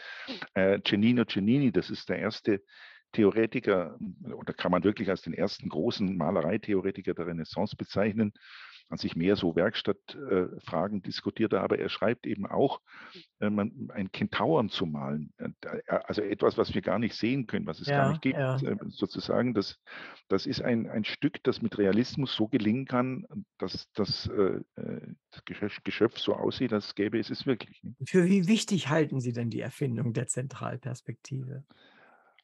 Also für die Kunst der Renaissance ist sie zweifellos von gewaltiger Bedeutung. Das ist klar und sie ist ja auch eine weitgehend europäische Erfindung. Also es mhm. gibt zwar Ansätze dazu, gibt es zum Beispiel auch in der chinesischen Kunst, aber nicht darüber hinaus. Das ist keine Abwertung, sondern das ist einfach eine andere Art zu sehen. Also die Chinesen haben völlig andere ja. ästhetische Ziele, übrigens hoch eindrucksvolle ästhetische äh, Ziele, das weiß jeder. Das ist, glaube ich, nicht nötig, dass man das hier betont. Aber was macht die Zentralperspektive? Sie ahmt eben auch wieder Natur nach, indem sie uns Raum vermittelt. Also äh, das, was für uns im Alltag äh, vollkommen banal ist, wir müssen nur den Fernseher anmachen, den, hm, wir, können, wir müssen das Internet anschalten, Bilder anschauen, wir müssen äh, vielleicht sogar mit einer Brille 3D angucken, dann ist das für uns Alltag. Mhm. Äh, für das 15. Jahrhundert war es das nicht. Also äh, da ist schon die exakte Konstruktion eines Raumes eine ungeheure Leistung, was Naturnachahmung betrifft. Und sie ist natürlich auch schwierig professionell zu bewerkstelligen. Also der Maler Piero della Francesca, über, da habe ich über ein Bild von dem habe ich ein ganzes Buch geschrieben. Äh, der hat mehr gerechnet als gemalt, hat man manchmal das Gefühl. Also der hat wirklich ganz exakte Perspektiven konstruiert, mhm. die sie mit dem Fotoapparat auch nicht besser hinkriegen. Und das wurde auch gerühmt, hat auch ein Buch über die Perspektive geschrieben. Eine richtige Theorie der Perspektive. Die erste stammt übrigens von 1436 im Malereitraktat von Leon Battista Alberti. Also ich lerne eine Menge heute. Schön. Erfunden wurde sie wohl von Brunelleschi. Also der hat, da gibt es eine berühmte Geschichte, wie er in Florenz ähm, ein ähm, praktisch wie mit, nach dem Prinzip der Kamera Obscura ein ein perspektivisches Bild vom äh, äh, Baptisterium zeichnet. Also das ist ein, ist ein, ganz frühes Beispiel, das ist als Anekdote überliefert, aber theoretisch wird es dann erst in der folgenden Zeit ausgearbeitet. Ah, verstehe. Also das, das etwas, was der, der englische Kunsthistoriker Michael Baxendale das Period Eye nennt, also das Epochenauge könnte man ja. das übersetzen dass jede Epoche anders sieht. Also wir sehen äh, mit Bildern überflutet, mit Filmen verwöhnt, äh, sehen die Welt ganz anders als ein Mensch des 15. Jahrhunderts. Mhm. Der glaubt auch Bildern mehr natürlich, nicht? Weil, Ja, weil ja, die sind ja, überzeugungsmächtig und eine, eine Raumprojektion zu sehen, war etwas ganz Ungewöhnliches. Das muss sensationell gewirkt haben. Das Ja, waren das Leute, die hatten auch. daheim vielleicht einen Holzschnitt, wenn sie Glück hatten, oder gar nichts. Und, und die meisten Bilder waren nicht so gut wie die von Piero, sondern das waren Stümpereien, also und, und waren auch keineswegs zentralperspektivisch konstruiert. Das konnten die meisten gar nicht Mhm, richtig. mhm. Und plötzlich fällt man rein in so ein Bild. Ne? Das ist ja Ja, wirklich was anderes. Und allein schon, äh, als entwickelt wurde, dass die Bilder, die einen permanent angucken, wenn man an ihnen vorbeigeht, all das war ja auch schon, wurde ja sogar als bedrohlich empfunden. und, und es zieht den Betrachter ins Bild. Es macht ihn ja, Ja. zum Teil des Bildes, weil die Perspektive nur einem ganz bestimmten Punkt wirklich stimmt. Ja. Nicht?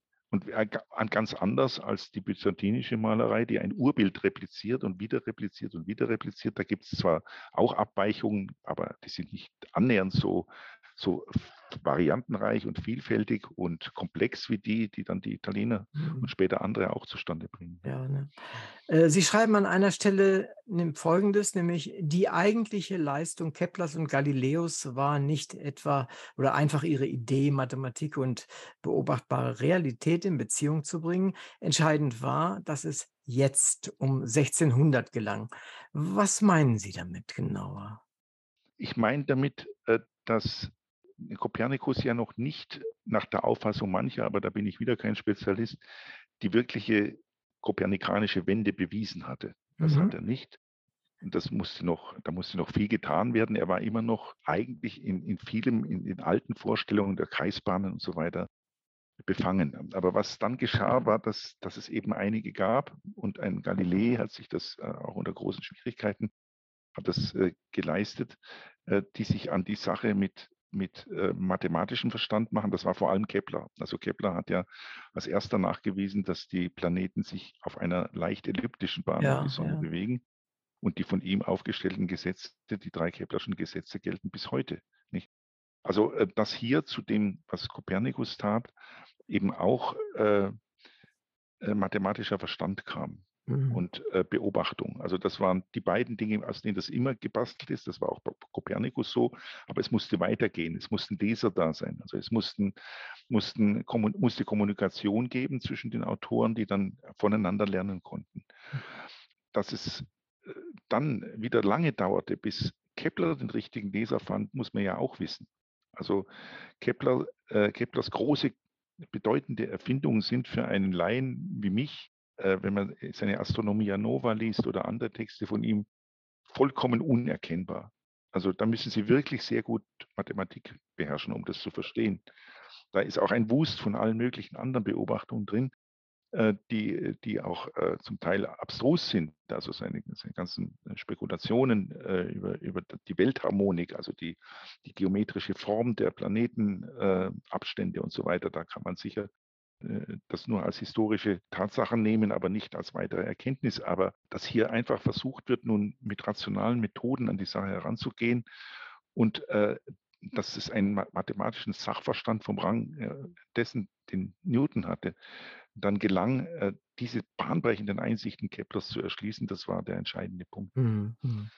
Es ist ja oftmals so in der Wissenschaft, dass viele Menschen oder tragen kleins, einzelne Bauteile dazu bei und irgendjemand hat dann genau die richtige äh, Idee oder die, die Fähigkeit, das zu verbinden und zusammenzubauen zu einem Ganzen. Genau. Ja. Das ist, finden finden wir ja oft. Newton war so jemand und, und äh, Galilei hat zum Beispiel, das kann man schon sagen, die, die Genialität Keplers nicht, nicht ganz gesehen. Also Mhm. soweit ich das weiß aus der Literatur nicht. Mhm. Also Galilei war, war vor allem, war natürlich ein großer Mathematiker, aber er war ein, war vor allem ein, ein, ein Experimentator, ein Beobachter, der erste, der erste, der wirklich lange systematische Beobachtungsreihen gemacht hat. Kepler hat auch beobachtet und Kepler hat aber auch sehr, sehr viel gerechnet. Mhm. Ja, manchmal gibt es in der, in der Wissenschaft tatsächlich solche Sprünge, die dann wirklich weit nach vorne bringen. Also das finde ich, finde Ja. ich sehr faszinierend. Ich habe mal eine etwas provokative Frage, die mich also auch persönlich sehr interessiert. Wurde in der Renaissance äh, die Chance verpasst, sich von Magie, Alchemie und Astrologie zu trennen? Ja, das ist eine wirklich gute Frage.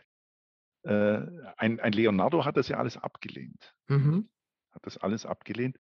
aber Sie müssen eigentlich nur äh, auf die Gegenwart schauen, ja, wo es ja. das überall noch gibt. Und, und äh, Sie, man, man, muss sich auch äh, klar machen, dass es auch noch überall religiösen Fundamentalismus gibt und, mhm. und vieles andere mehr, was, was die Welt schwieriger macht, was aber auch andererseits die Menschen tröstet. Mhm. Also die Magie ist ja, wie ich das auch irgendwo formuliert habe in meiner, meiner kleinen ähm, Lesestunde, äh, die Magie, äh, die kann ja zwingen. Die kann ja, wenn man sie richtig anwendet, etwas erreichen. Das Gebet bittet nur. Das heißt, wenn Sie jetzt eine schwere Krankheit haben, dann gibt es heute, Sie kriegen eine Diagnose und dann wissen Sie, dass es vielleicht in drei Monaten rum ist. Mhm. Und äh, in, wie in, in, Breaking Bad werden Sie dann zum Verbrecher oder machen, machen Feste oder, oder ja, was auch ja, immer. Ja. Äh, während während im, äh, in der Renaissance gab es immer noch die Chance des Gebets. Die gibt es heute auch, aber dann gab es, wenn das Gebet nicht nützt, gab es immer noch die Chance des magischen Ritus. Das heißt, äh, das alles dient ja auch einer gewissen psychischen Stabilisierung. Also der Placebo-Effekt ist da, mhm. die Hoffnung ist da in einem ganz anderen Ausmaß als für uns heute. Mhm, mhm das muss man schon auch sehen. Ähm, natürlich haben die klareren Geister das abgelehnt. Es gab genug, die das ab, die, die Magie für, für Humbug hielten. Äh, es gab aber noch mehr, die fürchteten, dass der Magier sich mit dem Teufel verbindet, wie es Dr. Faust dann tut. Ja, in, ja. Schon im 16. Jahrhundert. Also die Faustsage geht ja auf das späte 16. Mhm. Jahrhundert zurück. Und äh, das ist etwas, was unausrottbar scheint. Es ist auch so, dass ein Buch über Hexenwahn äh, von Wolfgang Behringer, eine, eine globale Geschichte der, He der Hexerei, zeigt, dass es Hexenglauben von der Antike bis heute in allen möglichen Gesellschaften und den verschiedensten Ausprägungen gibt. Ja. Sie finden das heute noch in Afrika zum Beispiel. Gibt es Gesellschaften, die noch Hexerei für möglich halten? Und ich vermute, dass es im amerikanischen Westen, mit, äh, Mittelwesten sowas auch gibt. 100 Prozent. 100 Wer sollte Ihr Buch unbedingt lesen? Was denken Sie? Also ich wäre sehr glücklich, äh, wenn wenigstens ein paar Seiten von, von äh, wichtigen Politikern gelesen würden. Mhm. Äh, da hatte ich durchaus schon Gelegenheit zu Gesprächen. Schön. Und die eigentliche Hoffnung ist, äh, dass es eben ein paar Menschen gibt, die sich da äh, in eine andere Welt entführt sehen, wenn es auch nur für ein paar Minuten oder für ein paar Augenblicke ist. Ich habe ein paar Reaktionen bekommen, die mir zeigen, dass es tatsächlich Leser und Leserinnen gab, bei denen das der Fall war. Ja, toll. Nicht? Und das, das ist dann der eigentliche Lohn, den man dafür hat. Ja, nee, also ich sehe das genauso. Und äh, ich meine, ich schreibe äh, ja nicht so wie Sie äh, auf der Basis von Wissenschaft, sondern ich schreibe andere Dinge. Aber wenn, wenn man merkt, äh, dass jemand zuhört, ja, und wenn jemand mhm. merkt einfach, dass, dass man irgendwas bewegt hat, dann finde ich, ist das äh, die Arbeit wert. Und äh, es ist ja doch viel Arbeit, die wir da reinstecken. So ist es, ja, ja. Ne, das darf genau. man nicht genau. unterschätzen. Genau. Ähm, aus der heutigen Sicht, hm, Sie haben es eben schon angedeutet, haben Sie mit diesem Buch erreicht, was Sie für sich selbst vorgenommen hatten? Eigentlich schon. Also es, es ist ja in, insgesamt, wenn man die Sonderausgabe mitrechnet, in sechs Auflagen erschienen. Ich bin gerade an der äh, mit einem, einem hervorragenden Übersetzer äh, dabei, die englische Ausgabe zu ah, lancieren. Die erscheint bei Princeton äh, University Press. Und ähm, Super. Es hat äh, viele Reaktionen gegeben. Es war für den Deutschen Buchpreis auf der Shortlist. Also da habe ich schon eine Menge erreicht. Ich hätte natürlich gern den Buchpreis gehabt. Ja, naja. Ist halt Pech. Und äh, es hatte vielleicht, äh, muss ich sagen, ein paar weniger Diskussionen ausgelöst, als ich erwartet hatte. Also ah. hab, das ist ja doch durchaus ein, auch ein Buch, das, das eigentlich äh, zum, zum Streit auffordert. Mhm. Äh, das mag daran gelegen haben, dass äh, doch der Umfang etwas abschreckt. Nicht? Mir fiel auch auf, dass in sehr vielen Rezensionen Zitate vor allem aus den ersten 150 Seiten stammen, aber es mag Zufall sein, nicht? Aber ah, sonst. Ja, ich verstehe, nein, nein, also, ich verstehe es aber, was Sie meinen, ja, ja. Also wenn Sie, wenn Sie, wenn Sie kennen ja den Buchmarkt äh, wahrscheinlich sogar besser als ich. Aber wenn Sie mal sehen, was da an ungeheuren Mengen an Büchern erscheint, dann kann ich eigentlich sehr zufrieden sein. Also ich habe äh, Rezensionen bekommen, weithin sehr viele gute, auch ein paar negative. Mhm. Äh, interessante Vorträge halten dürfen, sehr tolle Menschen kennengelernt Und das alles äh, Mhm. war so, wie man sich erhofft. Und da bin ich schon zufrieden das ist ganz, ganz wichtig. Ich denke mal, nichts ist schlimmer, als wenn man ein Buch oder womöglich dann auch ein solches Buch mit solch einem großen Einsatz dann schreibt und, äh, das verhallt einfach so. Das wäre doch das Schrecklichste eigentlich. Das wäre schrecklich und, und äh, das ist mir nicht widerfahren. Also ich Super. kann schon sagen, dass, Ja, ja. dass das rauskam dabei, was ich mir erhofft habe. Es, wie gesagt, ich hätte mir gedacht, es gibt irgendwo so richtig Ja, Streit noch, ja. aber das gab es auch ein bisschen, aber nicht so, so flammend, wie ich das erwartet hatte. Ich meine, ich, allein wenn Sie heute von dem, vom Erfolg des Westens schreiben oder wenn Sie einen Autor zitieren, der sagt, also alle wesentlichen, wirklich wichtigen Paradigmenwechsel zwischen dem 13. und dem 19. Jahrhundert stammen von Männern äh, weißer Hautfarbe Ja, und christlicher ja. Konfession, Ja, äh, dann ist das schon ein Skandal. Dann nicht? kriegen Sie schon Prügel, ja, ich weiß wohl. Ich weiß wohl. Äh, ganz zum Schluss äh, habe ich noch eine Frage, die ich immer dann stelle, wenn das Gespräch aus meiner Sicht richtig gut gelaufen ist. Äh, ich habe so viel gefragt und jetzt mögen Sie mich im Gegenzug irgendetwas fragen? Ja, ich hätte jetzt ganz, ganz viele Fragen. Ich habe gemerkt, dass Sie ein äußerst reiches Berufsleben hinter sich haben, mit Das vielen wahr. Reisen, mit, ähm, dass Sie von, von Haus aus ja alles andere als Historiker sind, sondern Ja. äh, Ich bin Zoologe. Also eigentlich ganz ursprünglich war ich mal Steuergehilfe, aber dann habe ich Okay, gedacht, dass Sie ich bei mache was Siemens- anderes. dass Sie bei Siemens waren, das wüsste ich schon äh, mit Ja. ein paar Sätzen näher, was Sie da so gemacht haben. Und dass Sie auch noch Bücher schreiben, dass Sie Radio machen, also das ist ja ein, eine hochinteressante Entwicklung. Haben Sie das jetzt in Ihrer Zeit nach dem Berufsleben gemacht oder machen Sie das immer noch parallel? Also es ist tatsächlich so, äh, vielleicht zu der Siemens-Geschichte ganz kurz. Ich habe äh, in meine Forschung in, in Physiologie gemacht, in Neurophysiologie gemacht als Zoologe und habe dort mich mit Magnetfeldern beschäftigt. Und Okay. als ich das gemacht habe, habe ich eines von diesen Kabeln, die jetzt gerade kaputt geschossen werden, ja, und die, die in einem, in einem Meer, Ja. Meer liegen, die habe ich begutachtet. Das war eins. Aha, Und dadurch war ich bekannt. Äh, Es gab nur drei, vier Leute auf der Welt, die sowas machen konnten seinerzeit. Und dann äh, kamen zu der Zeit die Handys auf. Und äh, dann hat mich äh, seinerzeit Telekom gefragt, ob ich da mal gucken könnte, was mit den ersten Gutachten, die Tod und Verderben vorausgesagt haben, auf sich hat. Das habe ich dann gemacht. Und dann bin ich dort irgendwie hängen geblieben, weil mich das sehr interessiert hat. Die Frage, sind elektromagnetische Felder des Mobilfunks gesundheitsschädlich oder nicht? Die Frage ist ja zu der damaligen Zeit völlig in Ordnung gewesen. Und da musste man durchaus äh, Forschung machen, haben wir auch wie gemacht. ist Ihre Antwort? Die ist, vergessen Sie es, kümmern sich um andere Dinge. Eben, das sage ich Ähm, auch. Ja, also ich frage äh, anders, anders, das ist nicht meine wissenschaftliche Antwort, das könnte ich so nicht sagen, aber das ist meine, meine private Antwort, die Wort, die Ja, basiert ja. auf dem, was ich weiß. Aber äh, es ist tatsächlich so, wir haben enorm viel Geld ver verpulvert.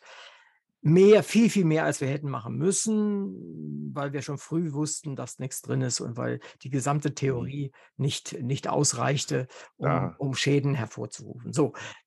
Und dann, dann irgendwann war ich dann mit, mit einem äh, europäischen Projekt äh, an der Uni Duisburg und das lief dann aus. Und äh, bevor das auslief, fragte dann Siemens, ob ich ihnen helfen könnte, als sie noch Handys hatten, ob ich ihnen helfen könnte, die Kommunikation damit zu machen und Forschung zu beauftragen. Und das habe ich dann gemacht, weil irgendwann wollte ich auch mal ein bisschen Geld verdienen. Da bin ich dann hingegangen und habe da vorher aber gefragt, liebe Leute, was ist, ich komme gerne, aber welches Lied soll ich denn hier singen? Ja, Hm. und dann haben die mir gesagt, das wissenschaftliche Lied, das sie äh, machen und das sie, was sie vertreten wollen. Das haben die tatsächlich durchgehalten. Also das war, war wunderbar. Ich war der Einzige, der in jede Kamera und in jedes Mikrofon weltweit reden durfte, ohne irgendwas abzustimmen.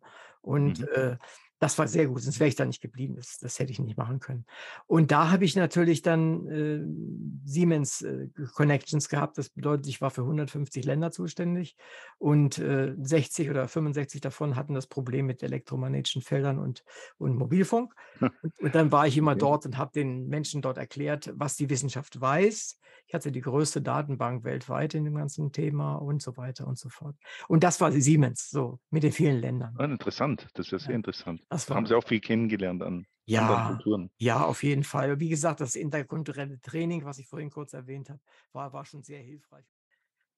Liebe Hörerinnen und Hörer, danke, dass Sie wieder dabei waren. In der vierten Folge der Histothek, der historischen Bibliothek der Gerda Henkel Stiftung und dem Verlag CH Beck, ging es um das Buch Der Morgen der Welt. Sein Autor, Professor Bernd Röck, hat ein wichtiges, inhaltsreiches und gewichtiges Buch vorgelegt. Das Buch mit seinen 1300 Seiten ist mehr als eine Lektüre. Es ist eine Erscheinung, die Neugierige mehr als unterhält. Sie führt Leserinnen in vergangene, aber lebendige Welten, macht Ideen und Menschen lebendig, erzeugt Schlüsse und Denkanstöße, lässt den Geist zu neuen Erkenntnissen kommen. Gut gewählte Schlüsselabbildungen illustrieren das Geschriebene sehr zum Gewinn des Betrachters. Wer sich für die geschichtliche Basis der Renaissance interessiert, kann wirklich jedes Kapitel dieses Buches genießen. Dem wird gefallen, dass es trotz riesiger Faktenmenge übersichtlich, flüssig geschrieben und wahnsinnig interessant ist.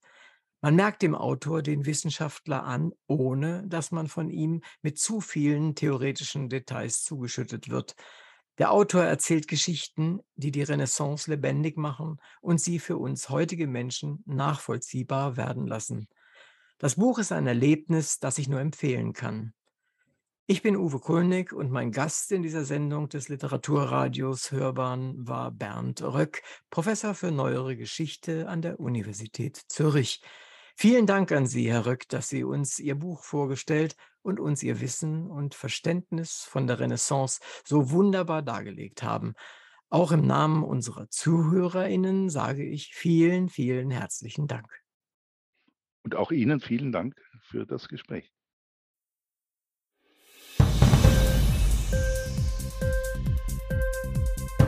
Hat dir die Sendung gefallen? Literatur pur, ja, das sind wir natürlich auch als Podcast. Hier kannst du unsere Podcasts hören. Anchor, Spotify, Apple Podcast, iTunes, Google Podcasts, radio.de und viele andere mehr.